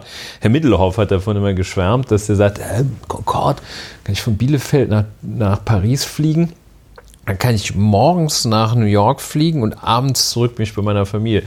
Abgesehen davon, dass er dann nicht bei seiner Familie, sondern bei seiner Mätresse war und so weiter. Aber ähm, ja, ganz toll. Also so ungefähr dürfte wahrscheinlich auf absehbare Zeit der Beitrag des Flugtaxis zur Entwicklung sein. Äh, ungefähr auf Höhe der Concorde äh, nur wahrscheinlich innerstädtisch lauter.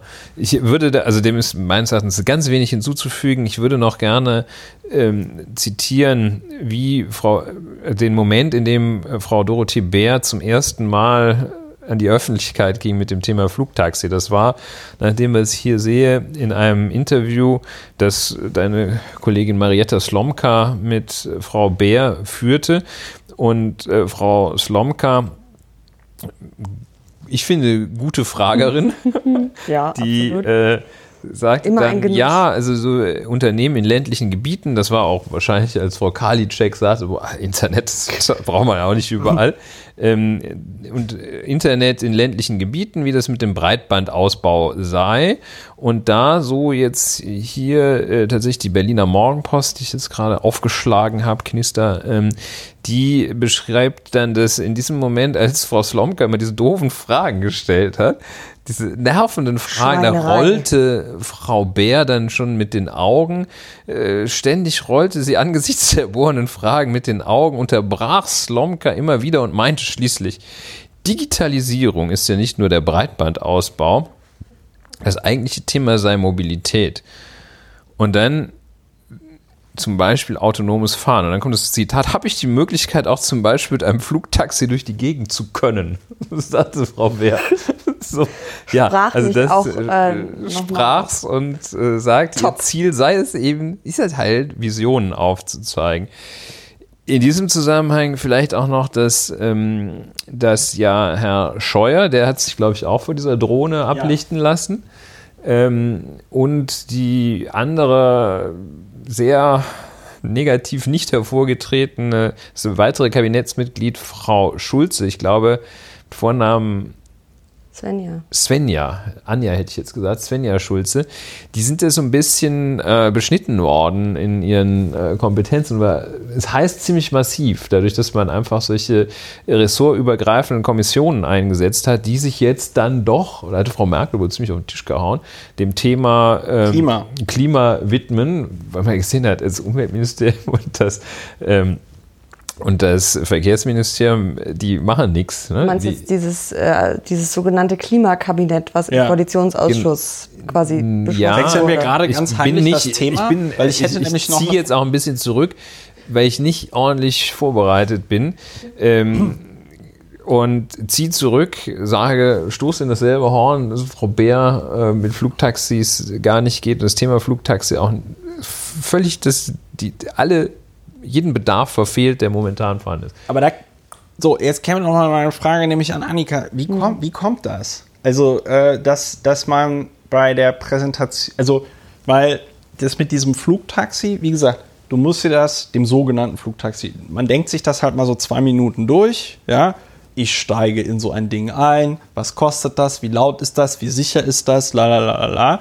Diese ganzen Fragen sind in meinen Augen irgendwie komplett hinten runtergerutscht in der Berichterstattung, sondern das Einzige, was, was es gab, war äh, Minister und Staatsministerin stehen vor diesem lustigen Hubschrauber und noch irgend so ein Airbus-CEO sagt, alles ganz ganz, ganz toll. Also wie, wie kommt das, dass bei einigen Sachen es halt immer so überkritisch ist und alles so super krass skandalisiert wird und dann ähm, man bei anderen Geschichten das Gefühl hat, ja, das ist ja jetzt schon fast so ein bisschen, also das, das gemeine Wort ist da an der Stelle immer Hofberichterstattung. Hm.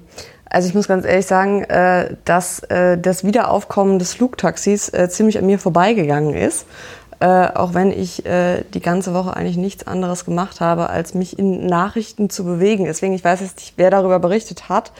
Ähm, der, der, der erste Moment, wo Frau Beer quasi in das bundespolitische Scheinwerferlicht trat mit ihren Flugtaxis, ähm, war das ja schon ähm, eine in Großteilen sehr, meiner Meinung nach, zu Recht spöttische Berichterstattung, die das Ganze nach sich zog.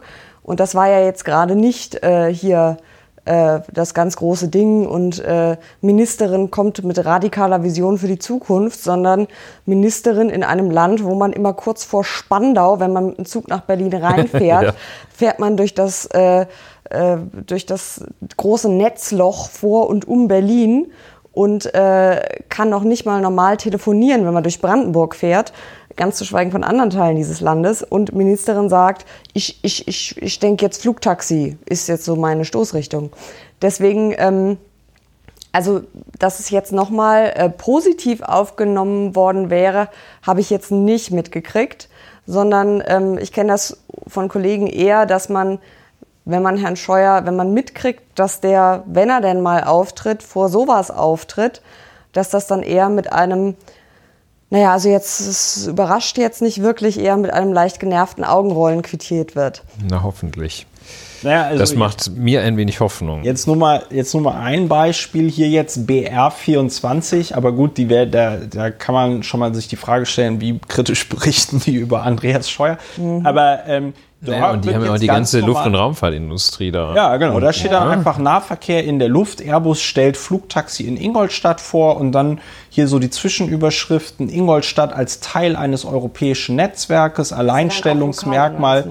Flugplatz Manching. Ja gut, ist ja trotzdem in, im Internet. Ne? Ja, ja, die, die Schon haben, viele Anfragen von Start-ups, neue Arbeitsplätze. Dann wird hier jemand zitiert. Win, win, win. Äh, ja, da Das ist meine fliegen Reaktion. vor Aufregung auch schon die Stiefel Ja, hier fliegen die Fetzen Gegend. Hier fliegen die Fetzen. Ähm, Win-Win-Win-Situation wird hier jemand zitiert. Win-Win-Win, das ist ja. So, auch jetzt, jetzt hier, jetzt hier besonders, jetzt hier, jetzt hier besonders lustige Überschrift. 2030 per Flugtaxi vom Hauptbahnhof Ingolstadt zum Flughafen. Ja, das ist So, sehr schön. Erste Pilotprojekte schon 2020. So, Das Pilotprojekt ist natürlich auch nochmal ein super Hm, lustiges Wortspiel dabei. Aber ähm, hinzu kommt, dass denen offenbar auch noch niemand gesagt hat, dass wenn die auch nur in irgendeiner Weise äh, intern, also sozusagen mobil, von mobilen Daten abhängen sollten, diese Flugtaxis, dass sie dann, wie Annika ja uns auch gerade nochmal erläutert hat, dass sie dann immer zwischen Spandau und Charlottenburg krachen die dann immer runter, weil es ist leider kein Internet da. Ja. also Flugtaxi, das Symbol für Symbolpolitik. ja, äh, gut, wollen wir. Let's, lass uns doch zu was Erfreulichem wie dem Brexit Ja, kommen. lass uns zu was, lass uns zu was extrem Erfreulichen Ja. ähm, äh, äh, äh, kommen, nämlich dem Brexit. Da ist ja erstmal, wie viele Stunden sind es denn noch bis zum Brexit? Es sind noch Also, zwei Wochen, ne? Diese, die, die Ja. berühmte Doomsday Clock ähm, tickt schon verdammt laut. 300 etwa, ne? So, ja. 13 ja. Tage, ja. Ja. Und ähm, ich sag mal so, also wer jetzt würde ich sagen, ist die kurze Schnapspause, bevor wir damit anfangen. Äh, Wer sich jetzt noch nachschenken äh, möchte, möge das jetzt tun. Das ist ein guter Zeitpunkt, äh, denn äh, wir ähm, versuchen ein bisschen ähm, Licht ins Dunkel der ähm, einer der vielen Wochen des Wahnsinns äh, im Brexit äh, zu gehen. Es ist jetzt wirklich so ein bisschen absurdes Theater, was wir hier machen. Ähm, und ähm, ja, das kommentiert sich tatsächlich auch so ein bisschen von selbst. Ähm, deswegen dachte ich, ich gebe einfach erstmal kurz äh, so, eine, so eine knackige Timeline, ähm, wie diese Woche sich so entspannen. Und mein Mitleid allen äh, Kolleginnen und Kollegen, die als Korrespondenten im Moment dort sind. Ich glaube, die wachen morgens schon schreiend auf. Ähm, ja, das Ganze geht los am Dienstag. Ähm, da stimmt, äh, da hat das äh, House of Commons, ähm, das Parlament, ähm, mit 391 zu 242 Stimmen gegen Mays Brexit-Deal gestimmt. Das ist ein dermaßen, eine dermaßen krachende Niederlage. Ich habe hab vergessen, die wie viel schlimmste Niederlage, Viertschlimmste. die viertschlimmste in, seit der Existenz des Unterhauses. Also das ist schon Okay. eine Leistung und da gab es ja auch, also das Geräusch, wenn das verlesen wird, ist ein Wow. Wobei ich glaube, die, die, das, Entschuldigung, dass ich kurz ja. unterbreche, die viertschlimmste war es, glaube ich, deshalb, weil mindestens eine von den drei Allerschlimmsten hatte auch Frau May schon produziert. Ja, ne? also ich glaube, sie führt die Liste ziemlich, äh, ziemlich stark an. Ähm, und ähm, also es ist ja erst der Dienstag, es ist erst Also der das war Auftakt. Dienstag der 12. Ja? Der 12. März, genau. So, Mittwoch geht das dann weiter. Ähm, also wir erinnern uns, Dienstag haben sie gesagt, Mays Deal wollen wir nicht haben. Das war, jetzt muss ich da kurz Klammer auf, das war dieser Deal, über den wir hier auch schon geredet haben, als das noch Lauer informiert hieß. Das waren diese berühmten 583 oder 38 Seiten, ja. Gut, mit dem, mit dem Backstop Austrittsabkommen, und, ja. äh, Noch mit jetzt EU angereichert durch Genau. eine Zusatzerklärung und so ein paar weiche Dinger dabei. die Das aber war, keine wirkliche inhaltliche Änderung bringt. Okay, gut, nur damit wir alle on the same Ja. page sind, weil ganz offen gesprochen, ich bin da, also mich turnt dieses Thema in jederlei Hinsicht so dermaßen ab, dass mir tatsächlich also die Lust musst, fehlt, musst mich damit zu beschäftigen, aber deswegen ist es umso wichtiger, dass sich Annika da wirklich die Mühe gemacht hat, diesen Wahnsinn zu Papier zu bringen. Also dann 13, Mittwoch, 13. Mittwoch. März. Ähm, da stimmt das Parlament mit 321 zu 278 Stimmen gegen einen No-Deal-Austritt. Also, wir fassen zusammen. Deinen Deal wollen wir nicht, keinen wollen wir aber auch nicht. Das heißt, ähm, der No-Deal-Austritt no wäre das, äh, was passieren würde, wenn sie sich nicht einigen können. Ähm, nämlich, dass man nicht nur äh, mit, äh, mit einem Deal austritt, der einem halt nicht passt, sondern dass man halt einfach Knall auf Fall äh, aus der EU austritt, was wirtschaftlich so ziemlich, glaube ich, der Sprung in den Vulkan wäre, freiwillig, mit großem Anlauf. Ähm, aber es kommt ja noch besser. Ähm, Zudem, kleiner, äh, kleine Fußnote zu äh, der Mittwochsgeschichte, die Abstimmung ist rechtlich anscheinend nicht bindend. Ähm, weiß nicht, warum die dann überhaupt, aber gut, lassen wir das. Ja gut, ähm, also da kann ich jetzt als ehemaliger Parlamentarier natürlich sagen, es gibt, äh, das wird es im Unterhaus auch geben, es gibt so sogenannte Entschließungen, ne? Mhm. Ähm, da kann das, da kann das dann äh, da kann das dann sein, dass du äh, halt einfach so beschließt, es möge so und so sein und ob sich jetzt die Regierung dran hält oder nicht. Als äh, eine Art Stimmungsbild meinst du?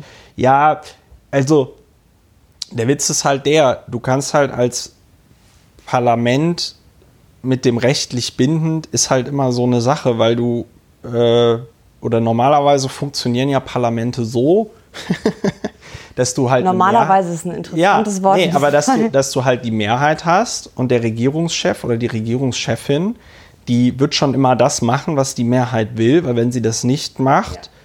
sagen die, okay, wir wählen halt einfach einen neuen Premierminister oder ja eh eine neue Premierministerin. Ne, so. In Großbritannien. Und das ist dann halt immer, das ist dann halt immer schwierig, weil du hast eigentlich in dem Moment, in dem das Parlament Dinge beschließt, und die Regierung um, aufhört, die umzusetzen, hast du halt sofort eine Regierungs- oder eine, eine, eine Art Verfassungskrise, was natürlich nochmal äh, dadurch erschwert wird in Großbritannien, dass es keine richtige Verfassung gibt.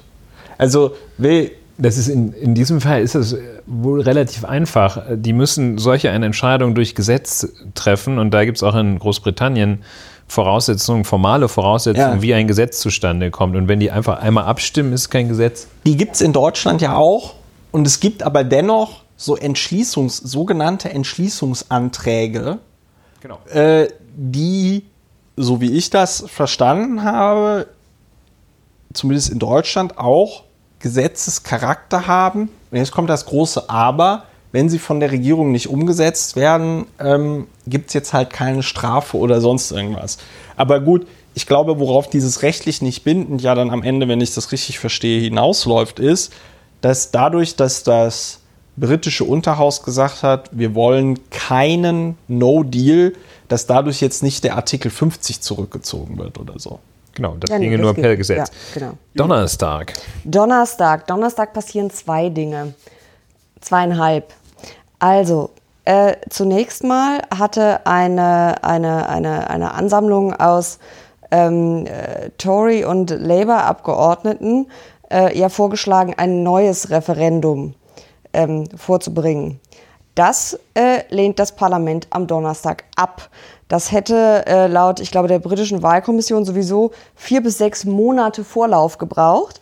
Ganz zu schweigen davon, was man dann überhaupt auf diesen Zettel schreibt. Stimmt man jetzt dafür, dagegen, für Mays Variante, gegen eine No-Deal-Variante oder hat man dann sieben Optionen und splittet dann ähm, quasi äh, die Stimmen Danach gibt es eine Stichwahl. Ja, ja. Und dann gibt es Runden und am Ende wird dann, weiß ich nicht, ein Gottesgericht im Zweikampf May gegen Farage gemacht. Ja, der Schwanenritter. Ahnung. Das ist, glaube ich, mittlerweile so die einzige Lösung, die noch bleibt. Ja, also das ist das Erste, also kein neues Referendum. Und dann ähm, gibt es noch eine Abstimmung zur Brexit-Verschiebung. Und äh, ich finde das ganz schön. Äh, Stephen äh, Barclay war das, glaube ich, ähm, hat, das ist, äh, wenn ich mich richtig erinnere, ist es einer der Brexit-Minister. Ähm, Treten die nicht auch die ganze Zeit zurück? ich glaube, er hat auch angedroht, dass er jetzt bald zurücktritt. Das habe ich irgendwie so Oh gestern Gott. gelesen. Der Brexit-Minister ist zurückgetreten, herrje. Jedenfalls hat der eine Rede gehalten äh, für die Verlängerung, um dann zehn Minuten später selbst dagegen zu stimmen. Ähm, ich finde, das fasst das Ganze ganz schön zusammen, denn ähm, in, seiner, in seinem eigenen Irrsinn, und zwar, ähm, äh, weil, wie gesagt, der bisher angepeilte äh, Austrittstermin ist ja der 29. März, das ist verdammt bald. Ja, in weniger als zwei Wochen. Und äh, so langsam äh, geht den Briten der Arsch auf Grundeis und auch sie merken, das, was der Rest der Welt schon vor einem Jahr sich gedacht hat. Also Freunde, kommt so langsam mal in die Puschen, Listen. weil das, ihr fahrt so mit vollem Karacho auf die Wand zu und gebt jetzt nochmal richtig Gas vorher. Ja. Also sie haben mit 413 zu 202 für eine Verschiebung gestimmt. So, und das hat jetzt aber Theresa May, hat diese Verschiebung an eine dritte Abstimmung über ihren Deal, der immer noch derselbe Deal ist, der schon zweimal krachend im Parlament durchgefallen ist, gekoppelt. Und ähm, diese Verschiebung kann außerdem nur umgesetzt werden, wenn alle 27 EU-Staaten sagen, finden wir prima. Deswegen muss auch äh, die EU jetzt, also ich glaube, der äh, Tusk ähm, wirbt jetzt gerade ganz intensiv dafür, Müssen alle 27 müssen ja, zustimmen. dass da keiner schreit Nein. Moment, aber konnten die nicht, Entschuldigung, aber hatte der äh, äh, Europäische Gerichtshof nicht gesagt, dass Großbritannien jederzeit in good faith das zurückziehen kann? ja, zurückziehen, ja. Zurückziehen, ja. Aber das, hier geht es ja nicht um das Zurückziehen, sondern nur darum, dass der Aufschub. Termin verschoben wird. Genau. Ja. Und ähm, jetzt ist quasi, soweit ich weiß, der Plan, der ändert sich aber auch stündlich. Also äh, Kann Stand, sein, dass äh, nach diesem Podcast Stand 10 nach 2 Samstag, äh, dass das Parlament ähm, wahrscheinlich bis zum 20. März, also einen Tag vor dem EU-Gipfel, damit die Dramatik besonders groß ist, ähm, nochmal über diesen Deal ein drittes Mal also abstimmen muss. Ähm, denn nur dann wäre eine kurze Verschiebung bis zum 30. Juni möglich. Ähm, wenn sie das nicht machen, müsste Großbritannien an der Europawahl teilnehmen. Ja. Ähm, was auch die Europäer, glaube ich, nicht so geil fänden. Ähm, wenn man sagt, ihr wollt ja eh raus, warum könnt ihr jetzt hier nochmal mit abstimmen? Aber gleichzeitig, ähm, ähm, wenn sie nicht mitmachen, dann sind, glaube ich, die Beschlüsse des EU-Parlaments anfechtbar. Danach, also wenn das noch länger dauert, sie aber an der Wahl nicht teilnehmen, dann ähm, Ja, da können wir, können wir gleich nochmal separat uns Genau. das auch angucken. Das ist total krass einfach. Ja, also ich sag mal so, das, das britische ist auch, halt auch ein bisschen komplex, die ganze Geschichte. zerfleddert Ja. sich gerade in höchst britischer Manier äh, selbst. Ähm, und ja, man fragt sich so ein bisschen, also da sitzen, sitzt das Parlament sitzt quasi in so einem Bus, alles brüllt durcheinander und der Busfahrer drückt so richtig aufs Gaspedal und äh, der Abgrund nähert sich. Kreidefelsen. Ja, und irgendwie ähm, habe ich das Gefühl, man ist so mittlerweile in dem Modus, scheißegal, Hauptsache mit ordentlich Tempo über die Kante, damit es ein gutes Bild gibt. Also, weil ich sag mal so, äh, ich sehe ehrlich gesagt nicht, wie, das, wie man das noch verhindern sollte. Einer der, der, der ähm, weiteren Punkte, die wir gerade auch, äh, glaube ich, kurz mal angesprochen hatten, oder das Wort Backstop fiel, glaube ich, zumindest einmal ähm, ist ja auch äh, ein, ein großes Problem, was zum Beispiel die äh, Hardliner mit diesem Abkommen haben, ähm, weil ähm, in diesem Austrittsabkommen zwischen, was May und die EU ausgehandelt haben, da ist quasi drin festgeschrieben, die Garantie für eine offene Grenze zwischen Irland und Nordirland. Ja. Weil ähm, ich habe irgendwo, ich glaube, es war in der BBC, einen O-Ton gehört, da sagte eine Ire, also äh, eins ist klar, wenn es an dieser ähm, Grenze wieder Grenzposten gibt, dann wird darauf geschossen. Dann gibt es auch Bomben. Das Ja, ist ja. gar keine Frage. Ähm, also das ist, glaube ich, ein Automatismus, der so in der Geschichte verankert ist, dass das eigentlich allen Seiten klar ist, dass das nur in die Hose gehen kann. Und diese ähm, Regelung sieht jetzt mal stark vereinfacht gesagt vor, dass Großbritannien quasi in einer Zollunion mit der EU bleibt, bis man eine bessere Lösung findet. Und wenn man keine findet, bleiben sie halt für immer drin. Ja. ja und die und Zollunion ist sozusagen, ähm, Zollunion ist ja das gleiche Außenzoll und keine Binnenzölle. Das ist also genau. das, ungefähr das, was man jetzt hat, minus die Arbeitnehmerfreizügigkeit und andere Freizügigkeit. Genau, und also die, also, die, die, also, die, ihr könnt raus, aber ihr bleibt drin. Genau. Und die FAZ hat das, die FAZ Deal, hat das mal, sagen, mal aufgeschlüsselt und ähm, hat dann erklärt, also der Backstop gilt quasi als die Rückversicherung und das würde jetzt bedeuten, dass Nordirland im schlimmsten Fall also im EU-Binnenmarkt und der Zollunion bleibt, das gesamte Vereinigte Königreich aber nur in der Zollunion, weil dann muss es keine Zollkontrollen geben, sondern da muss nur kontrolliert werden, ob, äh, ich zitiere es einfach mal, Importwaren die Regeln des EU-Binnenmarkts erfüllen. Da Nordirland selbst im Binnenmarkt bleibt, fallen diese Kontrollen allerdings nicht zwischen Nordirland und Irland, sondern zwischen Nordirland und dem restlichen Vereinigten Königreich an. So, das äh, so viel dazu. Und da äh, sind jetzt, die jetzt dagegen, aber gegen diesen Backstop. Gründen, ne? genau. Aus verschiedensten Gründen. Weil ähm, die äh, kleine äh, homophobe äh, Mitregierungspartei äh, DUP, die Frau May braucht, um überhaupt irgendwas auch nur annähernd gebacken zu kriegen, oder auch nicht, wie man gerade im Moment sieht, ähm, die wollen gar keine äh, Kontrollen zwischen Nordirland und dem restlichen Königreich. Also hm. da geht es gar nicht mal um Irland. Nochmal was anderes. Das ja. ist wieder was anderes. Mm, und das wäre möglich, wenn das gesamte Vereinigte Königreich im EU-Binnenmarkt für Waren bliebe und nur aus dem Binnenmarkt für Dienstleistungen, Kapital und Personen austräte. So, die EU äh, hat gesagt, ähm, das ist hier Kleinscheiß, das gibt's nicht. No cherry picking. Könnt ihr vergessen.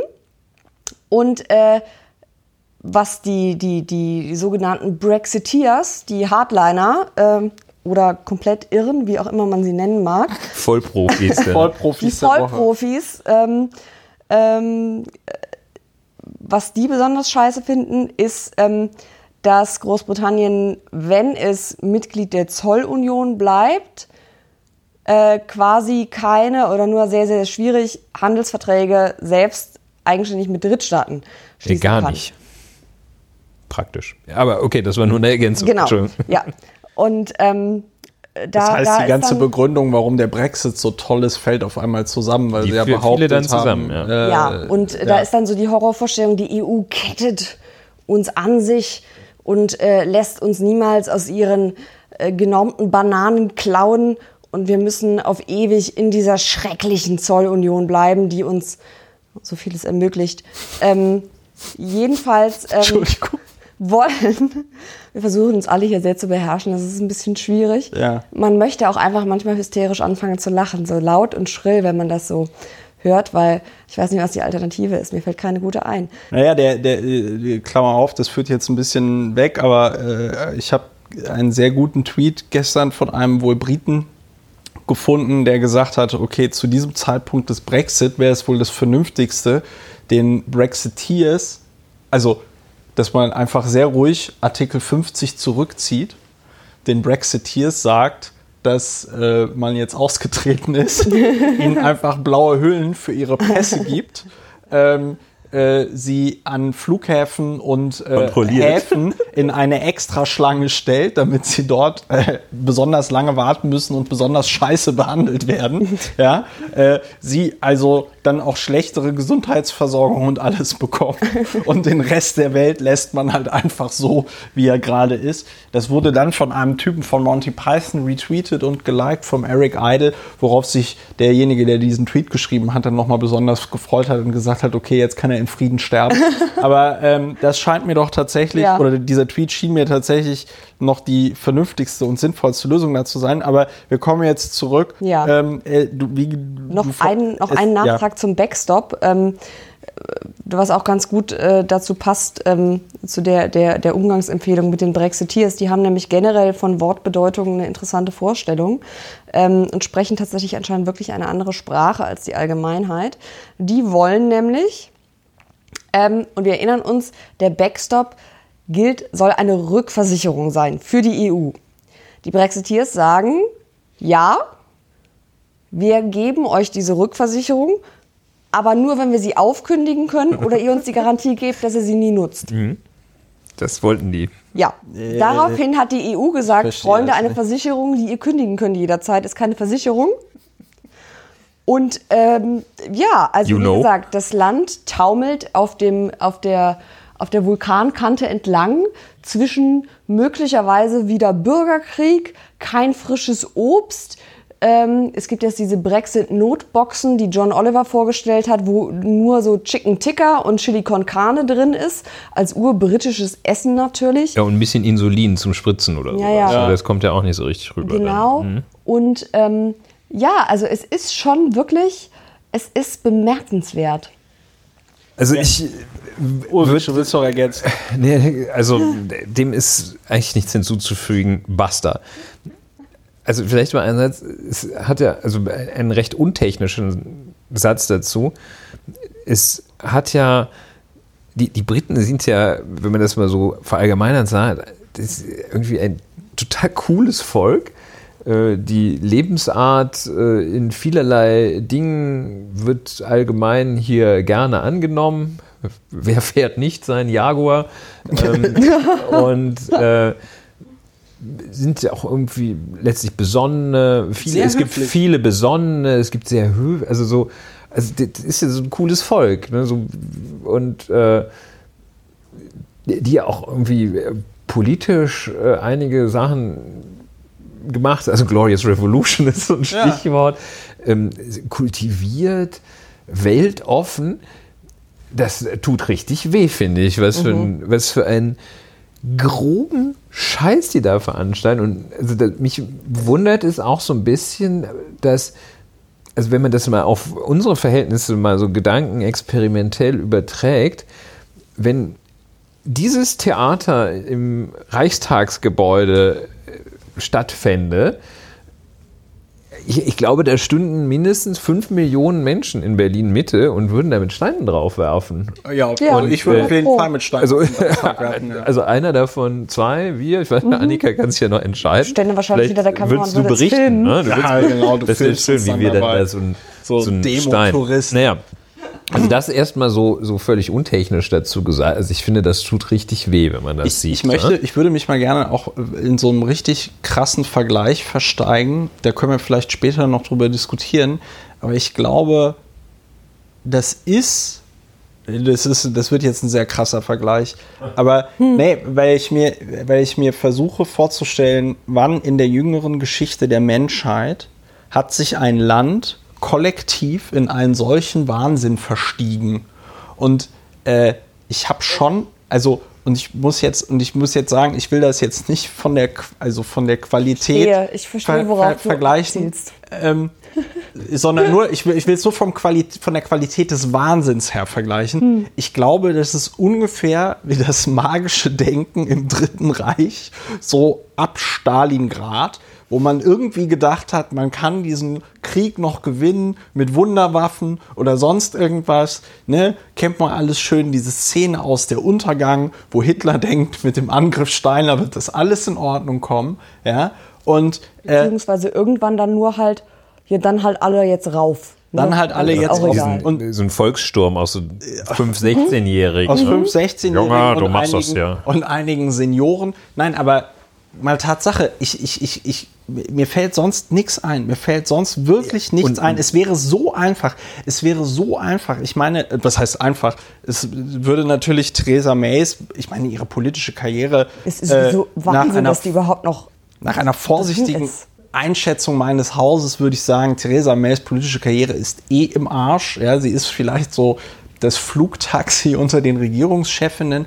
Aber ähm, äh, die, die, einzige Art und Weise, die einzige Art und Weise, wie sie vor den Geschichtsbüchern aus der Nummer noch rauskommt, ist, wenn sie einfach sagt, ich beende diesen Wahnsinn jetzt. Ich beende diesen Wahnsinn jetzt. Wir haben uns hier ganz klar in ein vollkommenes Himmelfahrtskommando verstiegen. Es war von Anfang an schlecht durchgeführt. Wir haben darüber gepodcastet. Dieses Referendum war ja ein Witz. Bekloppt ja? ist überhaupt mit einer 50-50-Mehrheit zu machen. Dass es mit einer 50-50-Mehrheit machst, dass du, nicht, machst. dass du nicht über den konkreten Inhalt des Austrittabkommens abstimmst, dass du es eben mit einem Vorlauf von einem halben Jahr machst. Wir hatten damals darüber geredet, die hatten in Schottland, als es um die schottische Unabhängigkeit ging, hatten die zwei Jahre Vorlauf, äh, äh, um das alles auch durchzuführen. Und da war auch klar, wie das aussehen würde, wenn äh, Großbritannien dann äh, äh, Schottland das, das Commonwealth da verlässt und so, ja.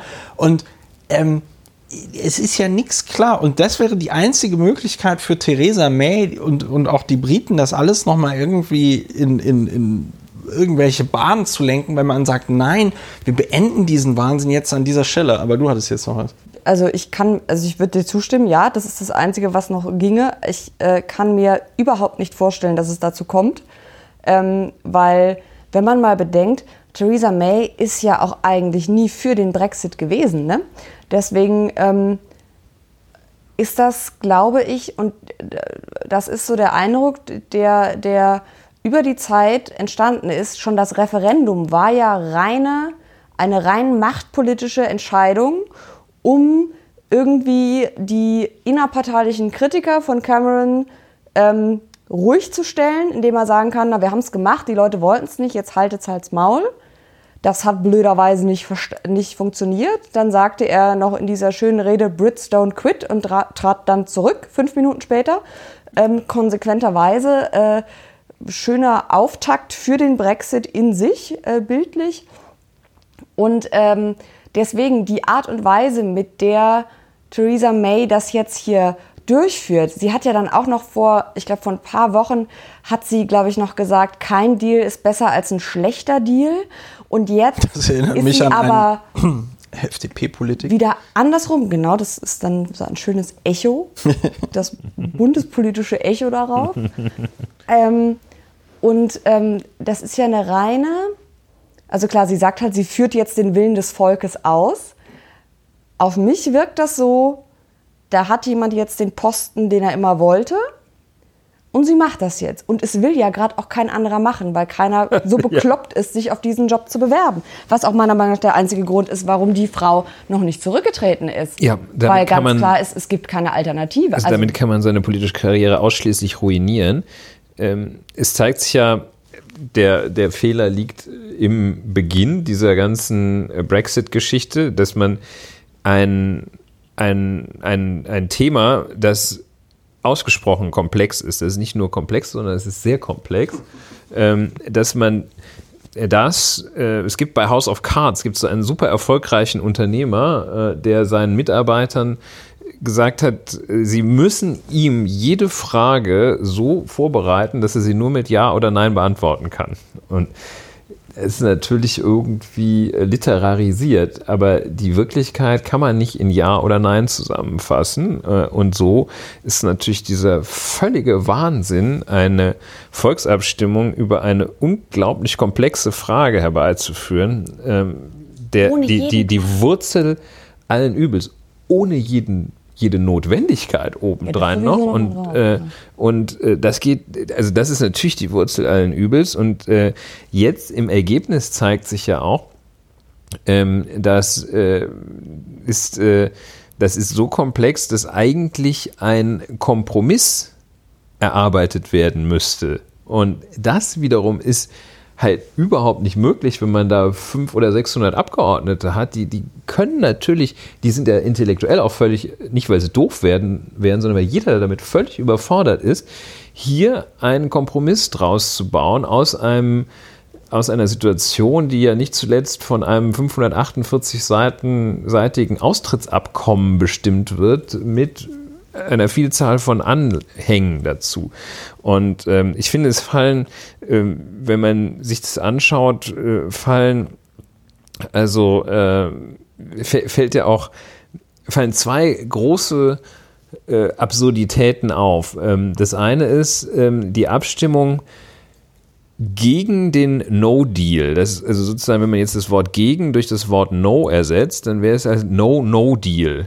No, Und no. Äh, das weiß ja jeder, äh, der aus äh, der, also auch der Mathe nach der sechsten Klasse schon abgewählt hat. Minus, Minus ist Plus, auch, auch semantisch. Ne? Wenn man keinen keinen Deal ist ein Deal wäre. Kein also so, Nicht-Deal so, ist ein Deal, ja. so gesehen, okay, das ist halt schon mal, also dagegen zu sein, etwas nicht zu machen, ist äh, also da, da, wie man müsste man sich auch mal diese Frage an, die, diese, die Beschlussvorlage anschauen, dass wir gesagt haben, wir sind dagegen, das nicht zu machen. Also Wahnsinn. Und dann ähm, am äh, darauffolgenden Donnerstag die, das ist ja auch die, die, die Verschiebungsentscheidung, ähm, da fehlt ja ein Teil. Äh, wenn du sagst, wir verschieben, das muss ja sein, wie lange? Verschieben wir das einen Tag oder zwei oder zwei Jahre? Es gibt ja auch die Stimmen, die sagen, das muss man mindestens zwei Jahre verschieben. ne? Weil, also, ihr verhandelt jetzt drei Jahre, müsste das noch zwei weitere Jahre, dann hat man so ein bisschen Aussicht auf Erfolg, weil durchschnittlich die Aushandlung eines schlichten Handelsabkommens, bilateral oder zwischen EU und Drittstaaten, wenn die mit ähm, Südkorea ein Handelsabkommen aushandeln. Das dauert durchschnittlich irgendwas zwischen sieben und neun Jahre. Und daher geht es um die Frage, ähm, wenn Rinder hier äh, importiert werden, äh, welche veterinärmedizinischen Untersuchungen werden da gemacht? Und das sind Fragen, die auch beim Austrittsabkommen eine Rolle spielen werden. Was muss das Rind, darf das mit irgendwelchen Nicotinoiden behandelt werden oder nicht? Das sind die Fragen, über die hat Ja. irgendein Idiot abgestimmt, die möchte ich jetzt, also wirklich irgendein Idiot da in, in Lancaster äh, abgestimmt und gesagt, das möchte ich jetzt aber anders haben. Das will ich anders haben. Wir haben ja auch Und, schon im ähm, Zweiten Weltkrieg das erfolgreich Also das gemacht. eben, das heißt, wie lange Verschiebung, man kann, also Verschiebung ist ja kein, kein Verschiebung ist ja erst dann etwas, wenn man sagt, wie lange. Man, also man muss es ja irgendwo hinschieben. Ja? Und äh, da ist das weitere Absurdum. Und da vielleicht nochmal ganz kurz auf diese Europawahl-Problematik. Da sagt man ja, also einen Monat bis zu zwei Monate kein Problem, denn am zwischen dem 23. und 26. Mai sind Europawahlen. Wenn die dann noch dabei sind, egal, äh, dann wählen die nicht mit sofern sie bis, ich glaube. Zur Konstituierung. Bis ne? zur Konstituierung, die irgendwann im Juni sein wird, sofern sie bis 30. Dahin Juni, 30. Juni war das. Kein war Problem. Das. Verschiebungsdatum. Genau. Das heißt, wenn man sagt, okay, wir verschieben das um zwei Monate, ihr wählt nicht mit, dann hat man natürlich auch nochmal eine sehr schwierige Situation. Dann müssen die raus in zwei Monaten. Also eine zwei Monats Verschiebung ist ja irgendwie sehr, sehr schwierig, weil man überhaupt nicht sieht, dass, was soll sich denn bis dahin ändern? Bis dahin hat wahrscheinlich, wenn es bei Na, Theresa May bleibt, ein paar groteske Abstimmungen haben wir noch 24 20 Mal abgeschrieben. Also nach Oder es klaut wieder jemand das Zepter. Oder es klaut einer das Zepter. Das wäre wahrscheinlich die Queen, holt das Z lässt das Zepter. Das wäre geil. Habt ihr das Video gesehen, wie Ja, ja. dieser Labour-Abgeordnete da reinstürmt Ja, ja, das und war diesen ja schon vor Stock klaut? Also ja, ja. eigentlich kann nur die Queen den Charlie schicken, dass er den Stock da klaut und die sagen, nee, jetzt können wir nicht mehr verhandeln. Charles. Charles äh, äh, und dann entscheidet Charles das. Das wäre wahrscheinlich die einzige Möglichkeit für Charles nochmal eine richtige.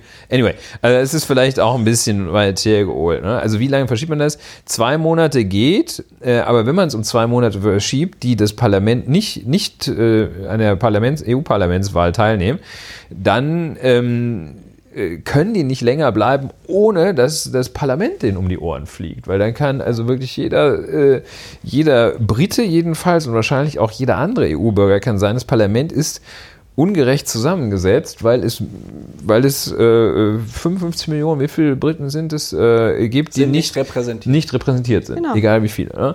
Und jedenfalls einer reicht ja. Einer reicht ja.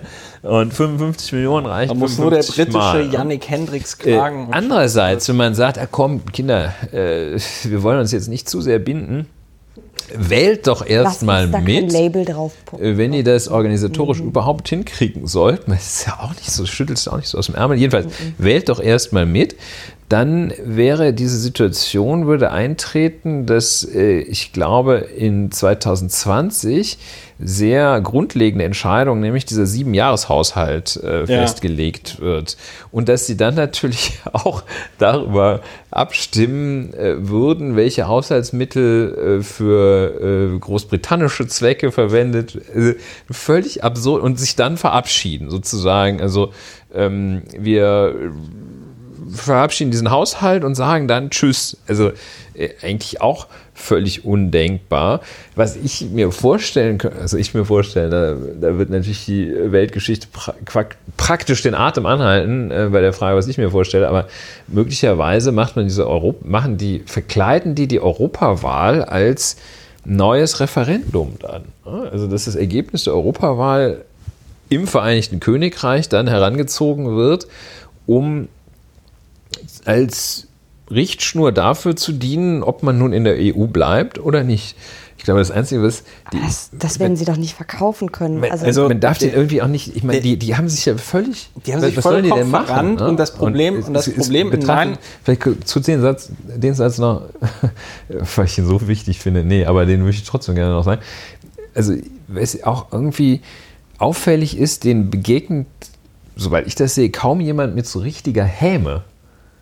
Weil das ist, also das ist so, dass, wenn, du, wenn du siehst, wie, wie so im, im öffentlichen Raum ein, ein Mensch stolpert und hinfällt, dem begegnet keiner mit Häme, mhm. sondern das ist irgendwie. Und das, das ist, ja nicht nur hinfallen, das ist richtig das ist berührend. freiwillig vor die Bahn werfen, dann fällt dir noch die Tüte runter mit der Tomatensauce drin, ja. du rollst dich darin, du wälzt dich darin, ja.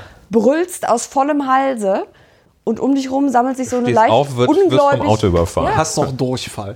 So, und, ähm, naja, aber... Äh, und, die Hose und um dich rum eine ungläubige, betroffene und völlig verunsicherte Menschenmenge, weil sowas hat man noch nie gesehen. Und dann, und dann wurde dein Facebook-Account gehackt. Ja, und, ähm, nein, von diesem Craftbeer-Typen. Von dem Craftbeer-Typen. Der nein, da mit Sigi Maurer den ganzen Tag beleidigt. Nein, was ich, was ich genau. noch mal an der Stelle sagen wollte, weil es gibt natürlich auch so Konstanten, nicht nur in der, also auch in der europäischen Politik, denn was ist auch ein Teil des Problems?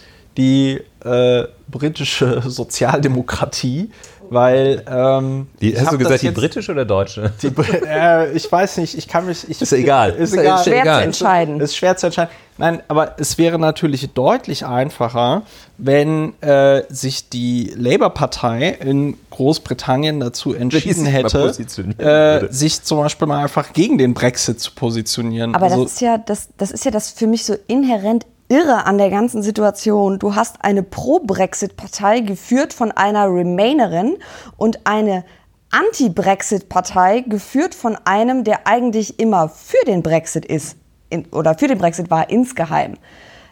Das, das kann ja gar nicht, deswegen der, dieser Jeremy Corbyn, der positioniert sich ja nicht. Weil ja insgeheim, außer ja, ja außer mal antisemitisch, weiß, aber. Und, und jeder, der sich seinen. Da seinen jetzt nicht lachen dürfen. Ne? nee, doch. Ja. Jeder, der ja. sich seinen Voting Record anschaut, äh, weiß ja ganz genau, wie er dazu steht. Das Problem ist aber, dass ich glaube, zwei Drittel der Labour-Abgeordneten sind halt nicht für den Brexit. Aber die, die kommen auch nicht in die Kriegen Pötte. den Arsch hoch, ne? Nee, weil sie sich, weil sie in sich so auch in dem, das Anti-Corbyn-Camp und die da, es gibt auch nicht wirklich eine Alternative und das ist so eine völlige Überforderung auf so diversen Levels die da greift.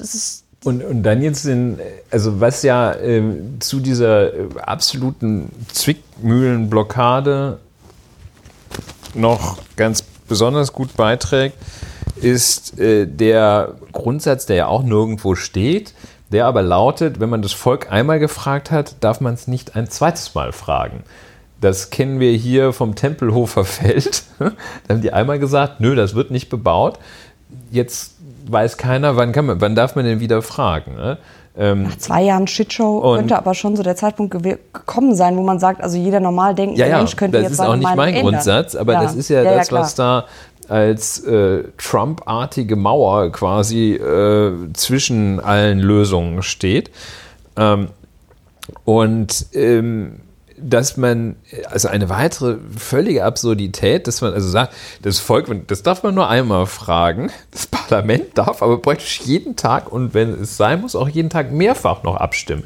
Das Parlament darf auch Ja und Nein sagen.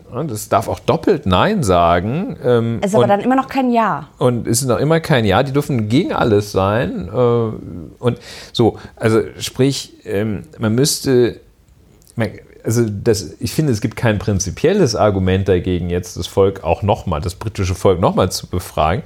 Es stellt sich aber die Frage, welche Frage stellt man denen dann? Eben. Ja, Are also, you uh, against a No Deal? Naja, also, also der, also das, das also was so heißt dann ja und was heißt nein, wenn du gegen den nicht? Also sind Sie dafür, dass wir dagegen zwei, sind? Zwei, zwei Sachen dazu. Erstens, äh, dieses, ja, wir können das Volk ja nicht nochmal fragen, das ist natürlich immer so ein vorgeschobenes äh, Argument. Ne? Das ist natürlich totaler Quatsch. Das war beim Tempelhofer Feld schon Quatsch und das ist auch beim Brexit Quatsch. Ähm, wobei du, beim, wobei sich ja, wobei sich ja, das, ja gut, das mit dem Quatsch bezog sich auch nicht auf dich, sondern Danke, auf die Leute, die dieses Argument benutzen, ja, weil es ist kein Argument. Wobei sich das Tempelhofer Feldgesetz ja noch qualitativ von schwieriger dem, Vergleich, ja. Nee, es ist kein schwieriger Vergleich, aber ich will nur mal sagen, das Tempelhofer Feldgesetz zeigt ja auch wunderbar, wie ähm, Volksgesetzgebung aussehen kann, weil es nämlich tatsächlich ein Gesetz war, was die Berlinerinnen und Berliner dort beschlossen haben und dieses Gesetz trat dann auch in Kraft. Wohingegen der Brexit ja auch eine nicht also eine rechtlich nicht bindende Abstimmung war. Im Grunde genommen haben die einfach eine große Meinungsumfrage gemacht und fühlen sich jetzt an diese Meinungsumfrage aus irgendeinem Grund gebunden. Als äh, Berliner äh, äh, Parlamentarier musst du dich halt tatsächlich an dieses Tempelhofgesetz gebunden fühlen, Gesetz, weil es ja. eben Gesetz ist. Der andere Punkt ist, und das gilt natürlich sowohl für das Berliner Abgeordnetenhaus als auch für das britische Unterhaus, ist, es gibt natürlich bei Gesetzen äh, sogenannte Unendlichkeitsverbote. Das heißt, äh, bis auf ganz, ganz wenige Artikel des Grundgesetzes, die quasi immer und bis äh, zum Kältetod des Universums gelten, ähm, kannst du. Bis zur AfD-Regierung. Bis zur AfD-Regierung, dann hast du Pech ähm, die könnten natürlich, äh, äh, du kannst natürlich jederzeit ein neues Gesetz machen. Du kannst natürlich auch jederzeit beschließen, dass dieses Tempelhofgesetz ab, also wieder weg soll. Und natürlich könnte das britische Unterhaus, und das wäre die einzige Lösung in dieser äh, Lage, in dieser irren Situation, äh, sich nochmal vor Augen zu führen, mh, hm, war das mit der EU vielleicht nicht doch auch ganz schön okay? Haben wir in den letzten zwei Jahren oder drei Jahren, seit diese Brexit-Entscheidung lief, komplett Lebenszeit, Energie, Geld und was auch immer verschwendet für irgendwie diesen kompletten Scheiß. Sollten wir uns jetzt mal wieder, weiß ich nicht, irgendwie mit der Zukunft auseinandersetzen? Hm, ja, also äh, sagen wir, wir blasen das mit dem Brexit ab. Das war die dümmste Idee in der äh, Geschichte unseres äh, Landes. Äh, fertig ist der Lack. So, da würden alle sofort sagen, ja, hm, ist okay. Es wäre natürlich, sag ich mal, äh, eine Chance auch für dann neue Beziehungen zwischen der EU und ihrem Problemmitgliedsland Großbritannien. Aber das wäre am Ende tatsächlich die einzige sinnvolle politische Lösung. Dafür bräuchte es natürlich auch gerade eine Labour-Partei, die sich energisch dafür einsetzen würde, dass es eben weiß ich nicht, eine wie auch immer geartete Neuabstimmung gibt. Du brauchst in meinen Augen aber auch kein neues Volksbegehren dafür, sondern es würde einfach vollkommen reichen, wenn da jemand den gesunden Menschenverstand benutzen würde und sagen würde, komm, das war jetzt so war ein krasser Idee? Quatsch. Ja, nein. Könnte äh, man sogar äh, dem britischen Volk sagen, es hat, es hat, es funktioniert es halt hat nicht geklappt. Ne? Wir haben, wir haben also, alles versucht, aber we tried everything. Nee, aber ich meine, ähm, das ist ja auch tatsächlich, ich meine, das ist das ja auch steht, so. Also wie gesagt, das steht auch in der Berliner, doch, in der Berliner Verfassung steht sogar drin, dass du als Abgeordneter quasi zum Wohle der Bevölkerung irgendwie ähm, äh, arbeiten musst. Es wird auch, sag ich mal, in der laufenden Rechtsprechung dazu, was ein britischer Abgeordneter so machen muss, einige Urteile geben, die erklären, dass er eher für das Volk und nicht gegen das Volk arbeiten sollte. Also du kannst das auch easy peasy äh, verargumentieren, warum du äh, jetzt als Abgeordneter das in irgendeiner Form abwenden musst. Aber sie Ja, ja, das, also ich glaube eben nur, die blockieren sich selber, ne? Ja, klar. Das Ja, ist also, äh, klar, gibt es da Auswege. Aber ich sag mal, also den Tories äh, würde ja dann der ganze Laden um die Ohren fliegen, ne? Der ist denen doch schon um die Ohren geflogen. Ja, ja, aber also für sie ja innerparteilich noch nicht so richtig, weil sie haben ja immer noch, sagen wir mal so, ihre Pöstchen und so und ähm, die Partei ist zwar, sagen wir mal, in sich schon gespalten, aber halt noch nicht offiziell. Und ähm, aber trotzdem finde ich es Wahnsinn, dass dieses Land, ähm, das ja irgendwie immer so einen, so einen besonderen Stellenwert in der EU hatte und so eine Sonderposition eingenommen hat und an das man sich ja auch irgendwie bewundernd gewandt hat und ganz eng mit der europäischen Geschichte verknüpft ist, dass das sich so benimmt wie in so einer ganz fürchterlichen Trennung, wo also einer brüllend durch die Wohnung stürmt, alles verwüstet, einen riesen Haufen in den Flur Bevor setzt. du das kriegst, Mach ich's kaputt. zünd dich nicht selber an, genau. dann in der Tür innehält und sagt, warte mal, ähm, die Wohnungspreise da draußen sind ja ganz schön scheiße. Ich bleib hier, aber hier bleiben will ich nicht. Ich, ich bin gegen einen No-Deal. Ja, Ich will die Scheidung, aber ich bin gegen die Trennung. ja. Ich, ich bin dagegen, dass wir uns ohne Scheidungsvereinbarung, Trennungsfolgenvereinbarung trennen. Und was heißt das jetzt? Was willst du? Ich will nicht. Nun, jetzt, äh, jetzt stell mir nicht immer so kritische Fragen. Ich will ein Flugtaxi So, wahrscheinlich. ich glaube, das ist ein ganz gutes Schlusswort zu diesem Thema, weil es fällt fällt uns, glaube ich, nichts Konstruktives mehr ein. Aber Nee. wir haben, glaube ich, ein bisschen beleuchten können, was da in der letzten Woche alles passiert ist. Und ähm, wir konnten diesen Wahnsinn Brexit, den wir hier schon mehrmals versucht haben zu erfassen, haben wir nochmal versucht, ein bisschen zu erfassen, ohne dass ähm, also doch mit Vernunft kriegt man das Problem relativ schnell gelöst, aber ich glaube halt nicht so, wie sich das viele Menschen, die da in diesem britischen Unterhaus sind. Ja, dieser Beziehungsvergleich, der ist, finde ich, in der Tat sehr treffend. Da kriegt man es ja auch typischerweise, wenn, wenn man angesprochen wird, äh, kriegt man das eigentlich ganz gut hin, die Beziehungsprobleme anderer so zu analysieren, vernünftige Lösungsvorschläge zu machen. Aber wenn man selber drin ist, kriegt man es äh, dann unter Umständen nicht hin. Ähm, aber das ist ja jetzt hier nicht, es geht Ja, das nicht, Level von nicht hinbekommen. es geht ja nicht um Emotionen äh, dort. Das Es geht ja das um, Problem. es geht ja um Real, aber, um, aber es wird- Sachpolitik. Aber die ne? Diskussion wird halt nur auf Emotionsebene geführt. Ausschließlich, Die ne? sind ja verbal, wenn man sich mal so die britische, ähm, sagen wir mal, ähm, Boulevardpresse anguckt, die befindet sich seit fünf Jahren mindestens immer noch im Zweiten Weltkrieg und argumentieren jetzt äh, auf die Antwort, naja, aber es wird schon schlimm werden, äh, wird dann gesagt, naja, mein Opa ist auch im Zweiten Weltkrieg gestorben, das war auch schlimm. Ja, und es, ich meine, es gibt wirklich an kriminelle, ja, es sind letztlich mit, mit kriminellen Methoden ist diese Abstimmung geführt worden seinerzeit mit Menschen, die äh, bewusst vorsätzlich gelogen haben, also die einfach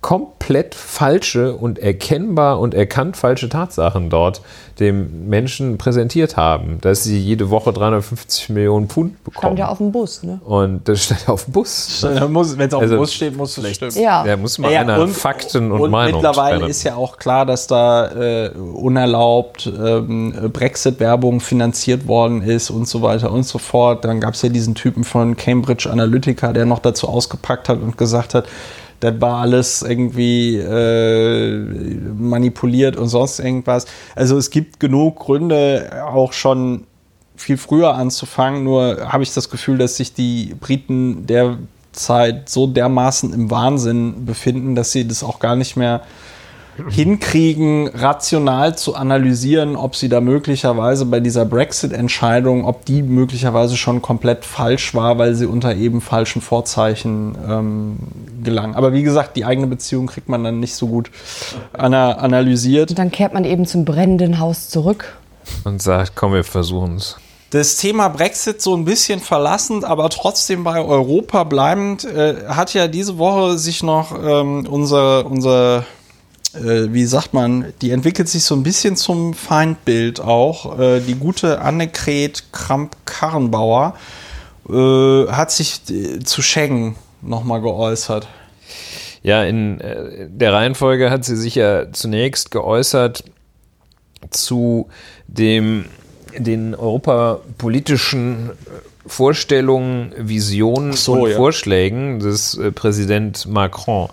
Ähm, sie hat dann ein sehr breit gestreut und ich glaube in mindestens sieben Sprachen auch über Europa verbreitetes äh, muss es wohl Papier nennen, ich weiß gar nicht, was, was für ein Format das ist, äh, veröffentlicht. Und- Nicht-Regierungsmitglied auch eine interessante. und also hat irgendein, ein, nennen wir es Papier, fällt mir jetzt kein anderer Begriff ein, ähm, mit dem ähm, Titel Europa richtig machen, Getting Europe Right, hat sie dann auch noch äh, for the British Speaking Part of Europe ähm, das, das genannt, also Getting Europe Right. Äh, es wird jetzt auch so ein bisschen spekuliert, dass also auf ähm, den Vorschlag eines Staatspräsidenten des äh, zweitgrößten EU-Mitgliedstaates die Vorsitzende äh, einer äh, Partei, die da 30 Prozent in dem Mitgliedstaat hat, dass eine Parteivorsitzende antwortet.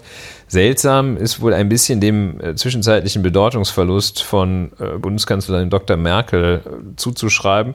Äh, nicht ganz, äh, also das ist wohl so, das ist jetzt auch nicht per se schlimm, finde ich.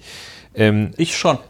ja, äh, ich Komm habe ich mich jetzt versehentlich auch in die Bewertung schon begeben. Ja. Ähm, sie, jedenfalls, die einzige, die äh, bislang, soweit ich das sehe, auf Macron geantwortet hat, ist äh, Frau äh, Parteivorsitzende Annegret Kramp-Karrenbauer. Und äh, es ist ein, ein, ein langer, langer Text, äh, der äh, deshalb sehr schwer zu lesen ist, nicht weil er so komplex ist, sondern weil er so unglaublich langweilig ist, so unglaublich viele seit Jahren und Jahrzehnten bekannte Allgemeinplätze enthält, ähm, ist, äh, man kann sehen äh, an einem Zitat, wo wie weit, nämlich ungefähr so bis zum Rand ihrer eigenen Brille, die europapolitische Vision von Frau, Frau also die, die, der europapolitische Horizont von, von Frau Kramp-Karrenbauer, die ja immerhin äh, lange Jahre an der Schnittstelle zwischen Deutschland und Frankreich, dem Saarland, gelebt hat, das ich sehr schätze. Ähm, und sie sagt, wenn sie in diesem Papier, sagt sie, dabei, also bei diesem ganzen Europathema, Zitat, dabei geht es zuerst um die Sicherung der Grundlagen unseres Wohlstandes. Das sagt sie. Ähm, Entschuldigung. sie stellt, also eine der Forderungen ist, wir müssen konsequent auf ein System von Subsidiarität äh, setzen. Ja, äh, Subsidiarität, Klammer auf, ist die berühmte Hilfe zur Selbsthilfe. Nee, Subsidiarität, ja, Subsidiarität bedeutet eigentlich, dass diejenigen zuständig sein sollen, die die Sachen am besten machen können und im Zweifel die kleinste Ebene. Ja. Und äh, ja, da, das Aber das wird heißt schon, ja jetzt das noch wird, das, dieses das Subsidiaritätsprinzip ist verankert in den europäischen Verträgen, wird gebetsmühlenartig immer und von jedem genannt. Ist ja auch richtig. Natürlich soll Brüssel soll nicht die Frage, ob hier eine Straße zur Einbahnstraße wird, die muss nicht in Brüssel. Genau. Und das ist Subsidiarität. Sind sich alle einig, dass das so geschehen soll. Hingegen führt das Subsidiaritätsprinzip unmittelbar dazu, dass Klimafragen äh, nicht im Kreis Utzbach entschieden und behandelt werden, sondern mindestens auf Ebene Brüssel. Ja, also Subsidiarität, prima Idee, Frau Kramp-Karrenbauer. Ähm, und äh, da haut sie also einen Allgemeinplatz nach demselben raus. Da ein, sie macht zwei wirklich krasse Nummern, wo ich denke, also der, der, der Macron, ähm, der hätte wahrscheinlich die diplomatischen Beziehungen abgebrochen, wenn die nicht bloß eine kleine Parteivorsitzende wäre. Sie sagt zum einen, also das mit diesem Europaparlament, dass das da in Straßburg auch tagt, das gefällt mir gar nicht. Das ist halt für die Franzosen einfach super wichtig, dass das, die, die wollen eine, eine europäische Institution auch bei sich in Frankreich haben aus welchen Gründen auch immer, aber jedenfalls ist es so irrelevant, ob da noch mal ein paar Millionen mehr für diesen Quatsch, dass sie da jede Woche äh, rumreisen zwischen Straßburg und Brüssel ausgegeben werden oder nicht. Das ist überhaupt ein, ein so derartig verfehltes Thema.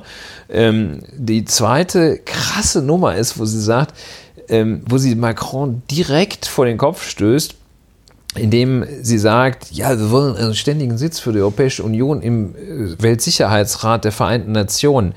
Ja, ganz irgendwie wäre ja schön, nur ist es völlig klar, dass dann Frankreich seinen verliert.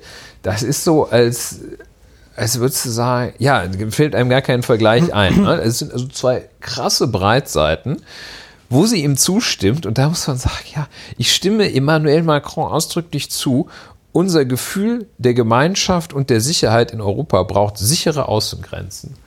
So, das Einzige, wo sie äh, zustimmt, ist da, wo auch Horst Seehofer zustimmen könnte, der ansonsten von Europa wahrscheinlich noch nichts gehört hat. Also ein, ein ganz schwaches Bild. Sie hat es in einem ganz zähen, langen Text verarbeitet, den wahrscheinlich keiner gelesen hat. Ich, das war auch, man muss sich wirklich dazu prügeln. So, und dann kommt der Schengen-Text. Ne? Jetzt äh, hat Nicht Schengen-Text, sondern. Das Zitat. Ja, das Schengen-Zitat. Mhm. Ne? Und da sagt sie, das würde ich jetzt dann auch nochmal. Aber Annika, du würdest das auch, ne? Ja, aber ich habe es gerade nicht vor mir. Ach so. Lies ruhig vor. Äh, ja, genau. Das, das zweifelhafte Vergnügen, äh, das. Äh, Bei dieser FAZ-Konferenz. Genau, FAZ-Konferenz. FAZ-Konferenz, ja. Da geht es ja auch nochmal. Denke ich sie an hält, Deutschland. Sie, denke ich an Deutschland. Ein Zitat von Heinrich Heine wahrscheinlich. Ne? Äh, bin ich, denke ich an Deutschland in der Nacht, bin, Bin ich ich in den Schlaf Schlaf gebracht. Ja. Ähm, und da, da, da, da fällt ja zu Europa auch nur das wieder ein, dass, dass irgendwie die europäischen Außengrenzen geschützt werden müssen. Ähm, Stichwort äh, Binnengrenzen, wo ja Horst Seehofer die Koalition an den Rand des, der Kreidefelsen von Dover sozusagen gefahren hatte, äh, wo es ja tatsächlich innerhalb des vergangenen Jahres elf Zurückweisungen an der deutsch-österreichischen Grenze gab. Dafür hat sich Bravo, das mit bravo, der Regierung, bravo. ja, dafür hat, Hat sich das mit der gelohnt. Regierungskrise letztes Jahr echt gelohnt. Richtig Ja, gut, du. ne? krasseste Fehlallokation aller nach dem Brexit. Ähm, und äh, ja, also da kommt sie jetzt auch wieder, Schutz der europäischen Außengrenzen ist das Wichtigste. Und äh, da sagt sie, die einzigen, die Schengen derzeit perfekt nutzen, sind Kriminelle.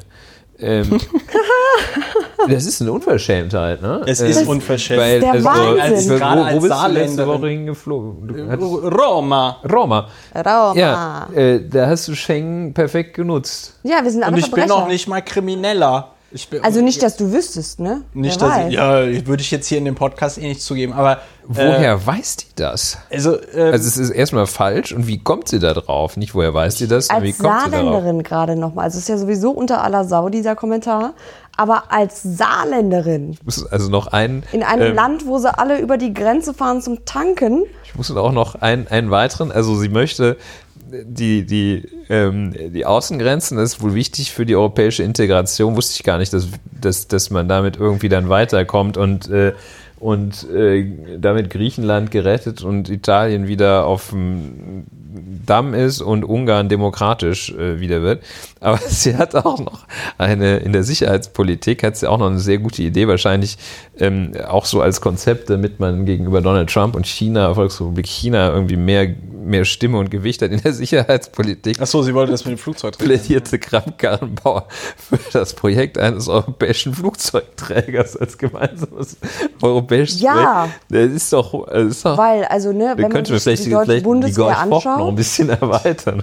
Ja, so die Schrottteile, die da, also was da hinten runterfällt, ne, bei der Renovierung, das kann man ja vielleicht einschmelzen lassen. Segelflugzeugträger. Ja, also zu dem Flugzeugträger, Klammer auf, bevor wir uns da jetzt komplett Ja, okay. in, dem, in, dem, in dem Maße darüber lächerlich machen, wie es diese Forderung auch verdient, muss man ja nur dazu sagen, ähm, jeder, der mal eine gute Flugzeugträger-Doku auf N24 gesehen hat, weiß ja, weiß ja, dass es mit einem Flugzeugträger nicht getan ist, sondern diese Dinger sind ja ähm, So wie Sneaker. Wenn man Nee. ein Paar hat, hat man noch mehr. Nee, die sind ja wirklich davon abhängig. Also das, da, da, da ist ja eine irre Logistik einfach mit verbunden, weil so ein Flugzeugträger, da sind ja mehrere tausend Leute an Bord. Da brauchst du Müllschiffe oder das hat eine Müllverbrennungsanlage an Bord. Du brauchst. Das ist äh, wahrscheinlich noch nicht mal das allerwichtigste ja, Ausstattungsmerkmal. Gut, wenn du, wenn du, wenn du. Aber wenn da du, kann dann Italien seine Müllversorgung wieder das, das Problem lösen, weil der ganze Müll aus Rom kommt dann auf den europäischen Flugzeugträger. Ja, der Christoph muss, und, und wird da, ver und wird da, und wird da verbrannt. Nein, der Punkt ist halt einfach der, äh, dass natürlich ein europäischer Flugzeugträger erstmal total toll klingt, aber äh, de facto ähm, einfach ein, bisschen ein Rattenschwanz. das auch. ist ein bisschen der Flugzeugträger, ist mhm. so ein bisschen das Flugtaxi unter den sicherheitspolitischen Forderungen. Die Frage ist ja auch tatsächlich, äh, was willst du mit einem Flugzeugträger im Zeitalter der Drohnen ähm, noch machen. Ne? So weit würde so. ich gar nicht also, gehen. Man ja, nein, kann sich ja darüber unterhalten, ob ein Flugzeugträger, ob das sinnvoll ist oder nicht. Zumal aber ja, ist ja jetzt, ja die Franzosen ja mit keine, der, die haben ja einen. Mit der Charles de Gaulle haben die ja einen Flugzeugträger. Ja, und ähm, das ist ja nicht das, also das ist nicht der Punkt aktuell. Ne? Also es ist, es ist nicht so bei all den Problemen, die die EU im Moment hat, äh, dass man da sagt, also wenn wir erstmal das gelöst haben, weißt du, wenn wir erstmal einen Flugzeugträger hätten, dann, dann würden wir die ganze Brexit-Kacke auch auf, auf die Reise Also das ist wirklich, man muss sich doch mal fragen, wie kriegt man jetzt Europa in eine Form, äh, dass es, äh, dass, dass es also hier auch Frieden, Wohlstand und soziale Gerechtigkeit jetzt auch noch die nächsten 50 Jahre erstmal in, ins Auge genommen werden. Äh, da kann man nicht das ist auch so eine negative Sichtweise. Ja, erstmal müssen wir aufpassen, dass keiner zu uns kommt. Nein, das ist.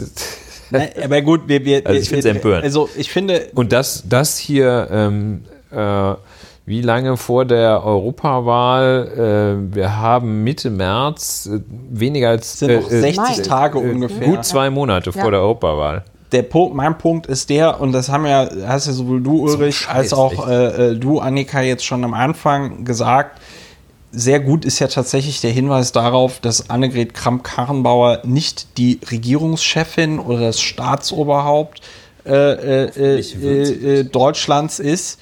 Ich meine, das muss man ja, das muss man ja mal, das muss man ja schon auch noch mal formal sehen. Ne? Emmanuel Macron ist das, ist das Staatsoberhaupt Frankreichs. Ja? Er ist nicht der Regierungschef. Regierungschef ist der Premierminister, ne? oder? Sehe ich richtig, das richtig? Richtig. So, er ist das Staatsoberhaupt. So, wenn man jetzt also eine dem, Allerdings in einer Präsidialdemokratie. Ja, genau. so, jetzt käme mein Aber, wenn man jetzt also ein, eine adäquate Antwort, ne, Macron hat das ja auch sehr, äh, ne, er hat in den Medien auf der Webseite des Élysée-Palastes in verschiedenste Sprachen übersetzt, überall in Europa seinen Vorschlag veröffentlicht, wie denn jetzt Europa voranschreiten sollte. Ja. Muss man jetzt nicht mit allem irgendwie äh, äh übereinstimmen. La France aber avance. Zumindest ist es mal ein, ein Vorschlag, wie könnte die Zukunft aussehen, hat man ja heutzutage auch nicht so oft. Mhm. Ähm, ja. Deutschland, Deutschland lässt ihn das wurde ja an Angela Merkel auch schon in den vergangenen Jahren kritisiert, Deutschland lässt ihn so ein bisschen am ausgestreckten Arm verhungern, weil es auf seine sämtlichen Avancen kommt, lass doch mal was mit dieser EU machen. Ja, wollen wir mal was zusammen machen? Äh, wollen wir was zusammen machen? Ja, so, ah, nee, ja, nee, du, ich habe heute keine Zeit für so viele Hausaufgaben. Tun, ja, ja mhm. genau, muss noch Fortnite spielen. So, und ähm, äh, äh, äh, lässt ihn also an der langen Hand verhungern. Und dann finde ich, ist schon die Tatsache, dass jetzt also mit Kramp-Karrenbauer weder das deutsche Staatsoberhaupt noch die deutsche Regierungschefin geantwortet haben, ist schon ein Affront für sich. Ähm, es ich als Emmanuel Macron, ich meine, natürlich kann ich mich sofort in den, in den Präsidenten äh, Baguette kann ich mich sofort in einen Franzosen, äh, an den französischen Präsidenten hineinversetzen. Ich als Emmanuel Macron will mich ja schon, will mir ja schon deswegen auf den Schlips getreten fühlen, weil da nicht Angela Merkel, weil da, weil da nicht, weil da nicht Angela Merkel antwortet. Ja? So, ja. das ist ja schon scheiße genug. Und dann halt hier dieser, dieser Krempel, diese Allgemeinplätze und dieses, wir brauchen einen deutschen Flugzeugträger, da würde ich dann Doro Bär-like äh, die Augen verrollen, weil äh, ich mir sagen würde, nee, also komm Kinder, das war jetzt nicht meine Intention. Oh, gleichzeitig, nee. gleichzeitig wiederum ist es, finde ich, PR-mäßig natürlich für Kram-Karrenbauer ein totaler Erfolg, ja. dass dieser komische Beitrag, den sie dort verfasst wird, jetzt von der Presse als die quasi offizielle Antwort Deutschlands gehandelt wird, wo ich als Katharina Barley Ne? Äh, die äh, Älteren unter uns werden sich noch erinnern, die äh, Sozialdemokratische Partei Deutschlands hat ja eine Spitzenkandidatin zu dieser EU-Wahl. Ja? Äh, Katharina Barley hat, glaube ich, irgendwie so getwittert, ja, ich finde das, was der Macron da vorschlägt, total toll oder so. Ja, ist ja mal, da kann man ja mal mitarbeiten. Aber sie hat halt nirgendwo einen Gastbeitrag veröffentlicht, der dann als Sie war nicht auf der Titelseite der Welt. Sie war nicht Also, auf die Titelseite der Welt. Ja, So. und allerdings auch der, also das Kanzleramt hat ja im Laufe der vergangenen Jahre und Jahrzehnte äh, immer stärker die Europapolitik vereinnahmt. Das Auswärtige Amt ist ja weitgehend äh, da abgemeldet worden, was sie nicht sehr geschickt gemacht haben.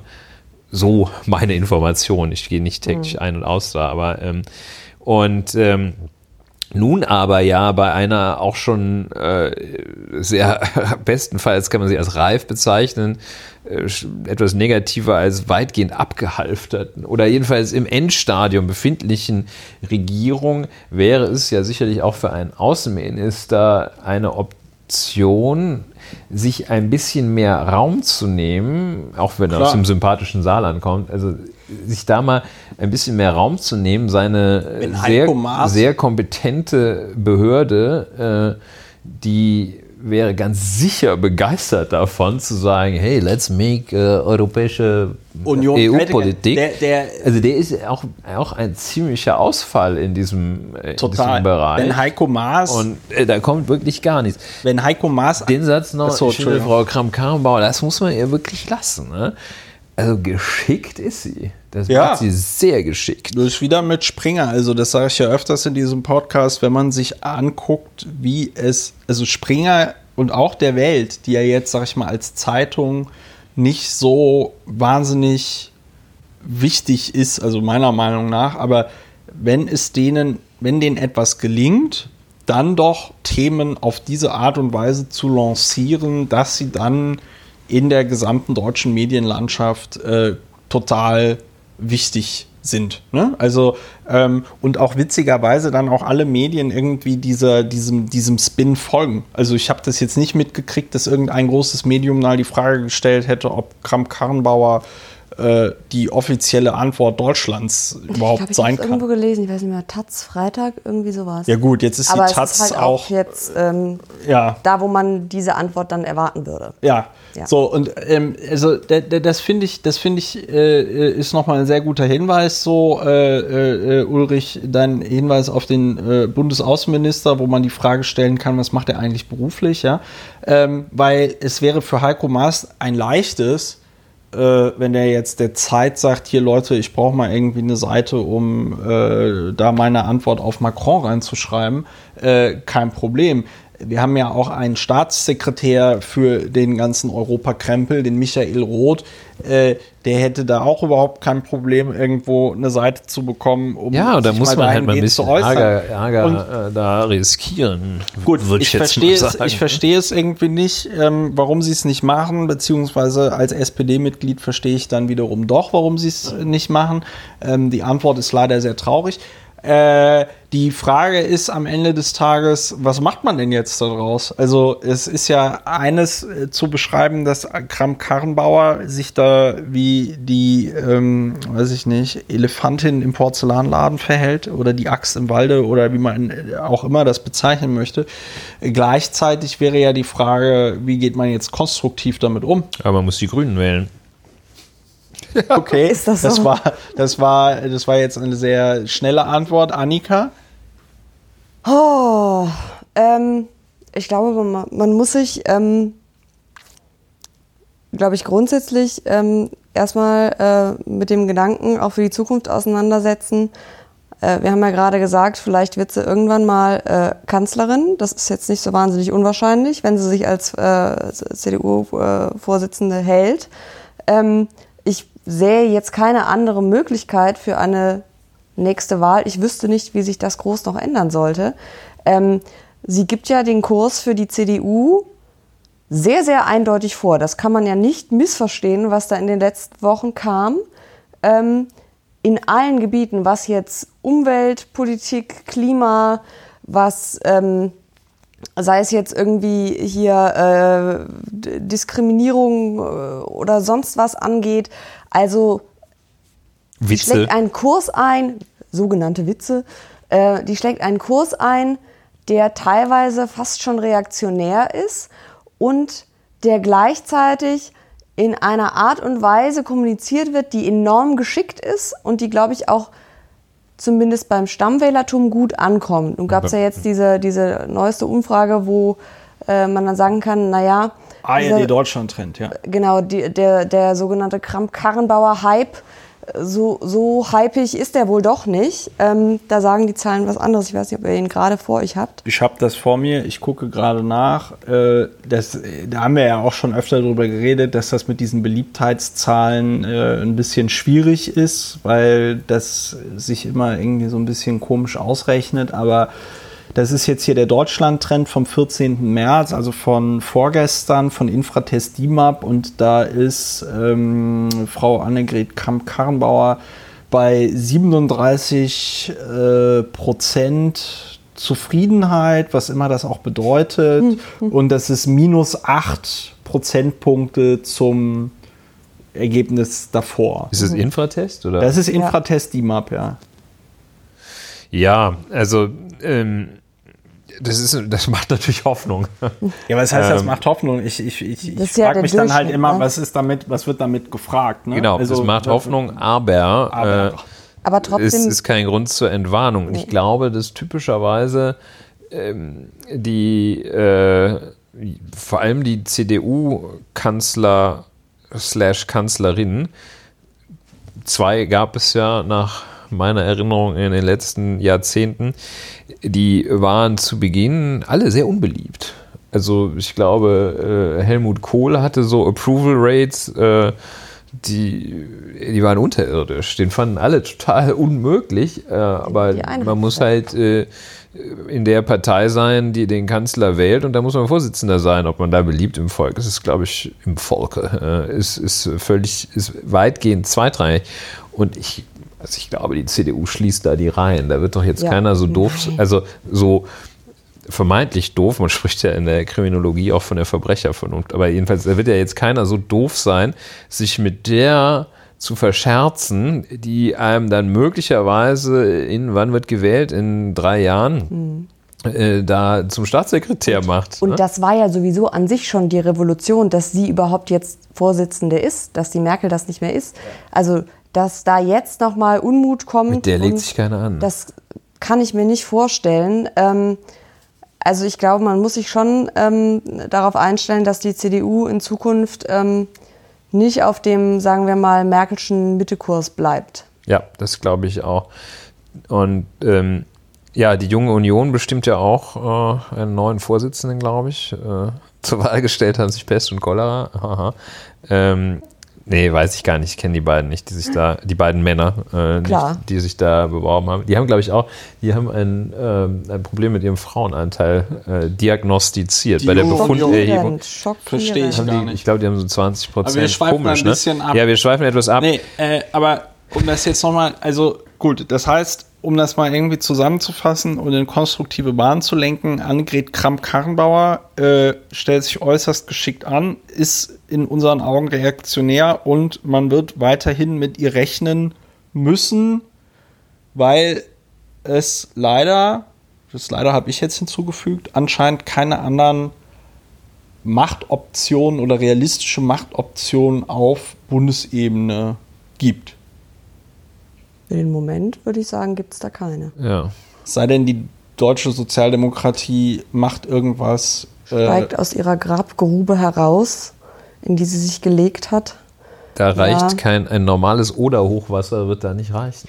Naja, das ist also die, äh, sag ich mal, anhaltende Schwäche der Sozialdemokratie ist frappierend. Sie wäre ein neues Thema. Es ist aber gerade in, vor dem Hintergrund, dass wir jetzt Europawahlen haben und äh, es eigentlich sowas wie einen Wahlkampf geben könnte und es sehr viele Europathemen gibt, äh, bemerkenswert, dass da einfach nichts rüberkommt und nichts Nee, passiert. man kriegt nichts davon mit, ne? Ja, die sind, äh, ich meine, auch da gibt es, es eine Parallele, ich glaube, du hattest sie vorhin schon genannt, Christopher, äh, eine Parallele ja auch zur britischen Sozialdemokratie, die äh, völlig unentschlossen, ne? also äh, ist ja gar keine Richtung da, außer dass man äh, natürlich da ähm, Sozialleistungen auf dem Feld zeigt man ja Aktivität, aber so an, an so Herzensthemen, Freiheitsthemen zum Beispiel oder ähm, Uploadfilter oder eben Europa. Das ist ein, also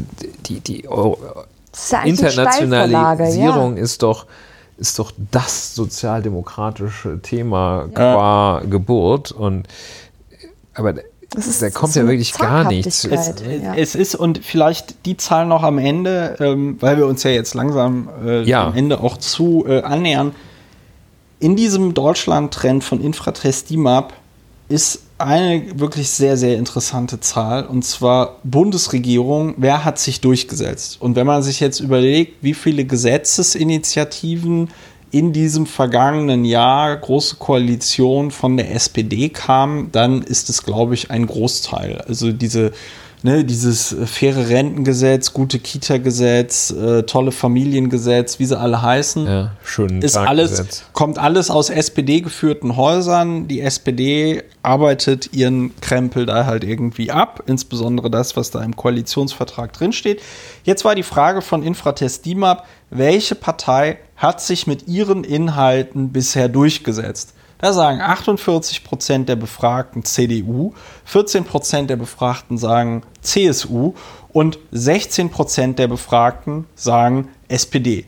Und das finde ich tatsächlich sehr, sehr bemerkenswert, dass die SPD zwar die ganzen Gesetzesvorlagen irgendwie da in die äh, äh, Bundesregierung, äh, ins Bundeskabinett reinhaut und die dann auch vom Bundestag beschlossen werden, ähm, aber bei einem Großteil der Bevölkerung anscheinend der Eindruck entsteht, dass die CDU und CSU die beiden Parteien sind, die sich vor allen Dingen in ihrer, äh, ja, mit ihrer Politik durchsetzen. Und da äh, schließt sich so ein bisschen der Kreis. Wir haben ganz am Anfang über wie stellen sich Parteien dar, beziehungsweise AfD, Newsroom und so weiter und so fort geredet. Äh, in meinen Augen scheint die SPD, das ist jetzt aber auch keine neue Feststellung von mir in diesem Podcast, ein massives Problem dabei zu haben, äh, äh, den Teppich zu verkaufen. Woran liegt denn das, Annika, deiner Meinung nach, als Journalistin? Das ist, muss ich ganz ehrlich sagen, ähm, mir selber nicht so richtig klar. Ähm, ich äh, habe ja öfter mal ähm, Interviews mit, ähm, äh, die, die ich führe mit dem ein oder anderen SPD-Politiker. Äh, und manchmal äh, fasst man sich da so ein bisschen an den Kopf und fragt sich, du musst doch das verkaufen, was du jetzt hier gerade hast. Und du musst doch auch antworten. Und du musst nicht, wenn du halt immer nur dieselben Sätze wiederholst, die auch seit Monaten nicht ankommen, die auch nichts Neues sind. Ich meine, die SPD hat ja nach wie vor dasselbe Problem, was er auch schon vor der letzten Wahl hatte. Ich weiß noch, da hat der, ähm, ich glaube, Martin Schulz hat in einer seiner letzten Wahlkampfreden, als er, ich glaube, das war in Berlin, als er in Berlin gesprochen hat, ähm, auf dem Gendarmenmarkt war das, glaube ich, hat er gesagt, ähm, die SPD hat, hat, das hat ein Wahrnehmungsproblem. Das war bei der äh, hier Ehe für alle so, das war beim Mindestlohn so. Das sind Sachen, die sind letzten Endes dank der SPD durchgesetzt worden, beziehungsweise bei der Ehe für alle dank Stimmen von Linken und Grünen und äh, zumindest Teilen der FDP. Ähm, und trotzdem ist die PR der SPD oder die Kommunikationsabteilung anscheinend offensichtlich nicht in der Lage, das so rüberzubringen. Ich weiß nicht, woran es liegt. Ich kann es mir nicht erklären. Ähm,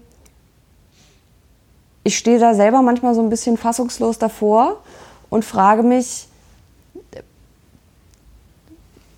merkt er eigentlich die Einschüsse nicht? Also es kracht und kracht und kracht und viel mehr kann es eigentlich gar nicht mehr krachen. Aber ich weiß nicht, ob das so eine, so eine Schockstarre ist, wie so ein Reh im Scheinwerferlicht, was sich nicht mehr bewegt. Oder ob ähm, man immer noch irgendwie denkt, naja, ganz so schlimm wird es ja nicht sein. Also aus eigener Erfahrung jetzt mit SPD kann ich einfach sagen, diese Einschläge, die du beschreibst, halten die tatsächlich noch für Applaus. Ne? Also ähm, äh, die, die, ich habe das selten so erlebt bei einer Organisation. Es gibt da ja auch so schöne Bezeichnungen wie Organizational Burnout und so, ja. Ich habe das selten so erlebt bei einer Organisation, dass äh, die, also so dermaßen die Situation, in der sie sich befindet, verkennt. Ja. Äh, wir hatten vorhin äh, Führerbunker erwähnt. Es ist auch wirklich so ein bisschen magisches Denken. Ja, so nach dem Motto, irgendwann wird es schon wieder gut. Der Messias kommt. Der Messias kommt, der Martin Schulz kommt und dann wird alles wieder gut. Ah, jetzt sind wir ja ein Prozent in den Umfragen gestiegen bei einer äh, die Laune. bei einem Error Margin auf, weiß ich nicht, zwei Prozentpunkten, ähm, dann ist ja alles gut. So, und ähm, äh, ich glaube, was ein ganz großes Problem ist, ist, dass sich, glaube ich, linke Leute generell weniger mit so Marketing beschäftigen, weniger mit so PR beschäftigen. Ist das und, schlicht, ja, Teilweise und, auch einfach schlecht. Also man Ja. erinnere sich an hier die, was war das? Lass am 1.1. über die SPD-Gesetze reden oder so. Dieses, mich, dieses ach so, ja, ja, ja, ja. da kursierte, genau, am, am, am, am, das haben die über dieses Share-Pick auf, Ja, ja, genau. auf Twitter äh, äh, und Facebook und überall haben sie es verbreitet, dass man an Weihnachten, am Weihnachtsabend soll man sich mit den Lieben doch über die SPD-Gesetze unterhalten, die dann ab dem 1.1. gelten werden. Ja, die tolle neue Und das Welt. war auf so vielen verschiedenen Ebenen ein fürchterliches Bild. Es war zugekleistert mit Text. Es war inhaltlich Null. total bekloppt. Ja, ja. Ähm, und es wirkte wie ein unbeholfener Versuch, guck mal, wir haben jetzt da so ein neues Gadget, das probieren wir jetzt mal aus, weil wir sind voll woke, sagt man, glaube ich, unter jungen Menschen. Und genau so wirkte das auch. Und das ist so, Ich meine, man muss auch, oder man kann womöglich auch sagen, also die, die SPD hat ja noch nicht mal noch nicht mal so einen Philipp Amthor oder sowas. Also ich will jetzt nicht sagen, dass sie, die haben ja noch nicht Ja, mal einen. Es gibt keine jungen Talente in dieser Partei. Der so Auch nicht mal ein Mitteljunge. Ich meine ja noch nicht mal als ein junges. Also Ich meine letztlich ist er ja ein junges Talent, jedenfalls auf der Ja, ja. in in diesem ja, zumindest einen Kevin Kühnert in- gibt es schon. in ne? dieser Aber der rechten halt Truppe da. Kevin Kühnert ist äh, letztlich der, der Einzige, der zumindest sichtbar ist. Ja? Ähm, aber ja, auch, glaube ich, die Herzen. Also Philipp Amthor er, erwärmt ja in bestimmten Zielgruppen der christlich-demokratischen Szene, erwärmt er ja die Herzen. Ähm, fürchte ich. Ähm, ist so. Aber also der, ich weiß nicht, Kevin Kühnert. Aber ich glaube, das ist dann auch wieder ein Parteienproblem, weil ich sage mal so, zumindest in der CDU oder generell bei konservativen Parteien ist es ja nicht unbedingt üblich, äh, dass die, die jüngere Fraktion gegen die älteren stänkert. Ähm, und das ist so ein bisschen so das, das Problem der Linken, dass da äh, ist ja dann die, die sagen ich mal, Jugendorganisation dann doch öfter mal die, die der Mutterpartei ans Bein pisst. Ähm, weswegen sich, würde ich jetzt mal sagen, Beliebtheitswerte bei älteren Berufspolitikern äh, von Herrn Kühnert äh, in Grenzen halten. Ja. Ja gut, wobei man jetzt dazu sagen muss, Andrea Nahles, ich hätte schon fast wieder Angela gesagt, Andrea Nahles hat ja auch mal als Generalsekretärin, nicht als Generalsekretärin, als ähm, äh, Juso-Vorsitzende. Vorsitzende der. Jusos angefangen. Ne? Also der, Herr Schröder ja auch. Muss man sagen, die, also der Juso-Vorsitz ist natürlich schon ein ganz gutes Sprungbrett in, in eine Parteikarriere, was vor allem Dingen natürlich daran liegt, dass du die ganzen Mandatsträgerinnen und Mandatsträger von morgen äh, die sich dann da bei den Jusos durchgekämpft haben, die kennst du dann halt. Und dann hast du halt entsprechend große äh, Netzwerke, da sollte man sich keine Illusion machen. Nur äh, mit Kühnert, und darüber hatten wir auch schon geredet, ähm, Kühnert hat in meinen Augen halt so ein Glaubwürdigkeitsproblem, weil er natürlich nach der Bundestagswahl extrem einen auf Anti-GroKo gemacht hat und jetzt natürlich diese Politik irgendwie mittragen muss und auch irgendwie mitträgt. Und größter Sündenfall in meinen Augen nach wie vor, ihm wurde die Spitzenkandidatur angeboten für die Europawahl und er hat es halt nicht gemacht. Und sorry, wenn dich da aus der Partei der Ruf ereilt, ähm, also in meinen Augen kannst du da nicht, äh, Nein sagen. Also klar, wenn die dem jetzt gesagt hätten, werde der Bürgermeister von Truchtlaching oder so, da hättest du sagen können, hm, möglicherweise gibt es was anderes noch in dieser Partei, was ich machen kann. Aber wenn dir gesagt wird, hier, Kevin, mach bitte Spitzenkandidat für die Europawahl und du Mhm. sagst dann nein und dann muss es deswegen die Bundesjustizministerin machen, die eigentlich mit ihrem Bundesjustizministerinnenjob schon, äh, ich sag mal, zugeschissen genug ist, dann ähm, ist das schwierig. Ja. Meine Meinung. Gerade bei Justiz freut mich natürlich dieser, dieses zugeschissen sein, ja. Aber das ist was anderes. Ja, ähm, Sweeties. so ist es. So, ich glaube, wir sind durch, ne? Jawohl. Ja, äh, liebe Hörerinnen und Hörer, es hat mich sehr gefreut, dass ihr ähm, euch diese neue Folge von Lauer und Wiener angehört äh, habt. Äh, es hat mich sehr gefreut, dass Annika wieder dabei war. Freue mich über, über Kommentare von Männerrechtlern. Ja, Achtung, Männer, Ironie. Achtung, Ironie. Annika Vorsicht. freut sich nicht über Kommentare von Männerrechtlern. Männerrechtler, hört euch doch einfach den Drei-Väter-Podcast Ja, von, auch Em Spiegel, Empfehlung von mir, das ist, glaube ich, eher so euer Ding. von Spiegel Online an. Da geht es nur um euch, auch wenn es eigentlich auch nicht nicht um so euch schrill, genau. Da sind die Stimmen auch nicht so schrill. So, äh, vielen Dank für eure Aufmerksamkeit. Wenn ihr uns unterstützen wollt, hört nochmal den Anfang des Podcasts, wie ihr uns unterstützen könnt. Ich meine es echt ernst. Äh, Ulrich und ich, wir wollen ein Medienimperium starten, das ungefähr so groß wird wie Fox News. Und das gelingt uns nur, wenn ihr mitmacht. Ihr wollt die Nachrichten selbst gestalten? Ja, ich glaube Du weißt, bei Medienimperium finde ich das legitim. Ja, ja, Stimmt. ja, ja. So, also dann, vielen lieben Dank. Äh, macht es gut. Bis nächste Woche. Auf Wiedersehen. Tschüss und auf Tschüss, Wiedersehen. tschüss.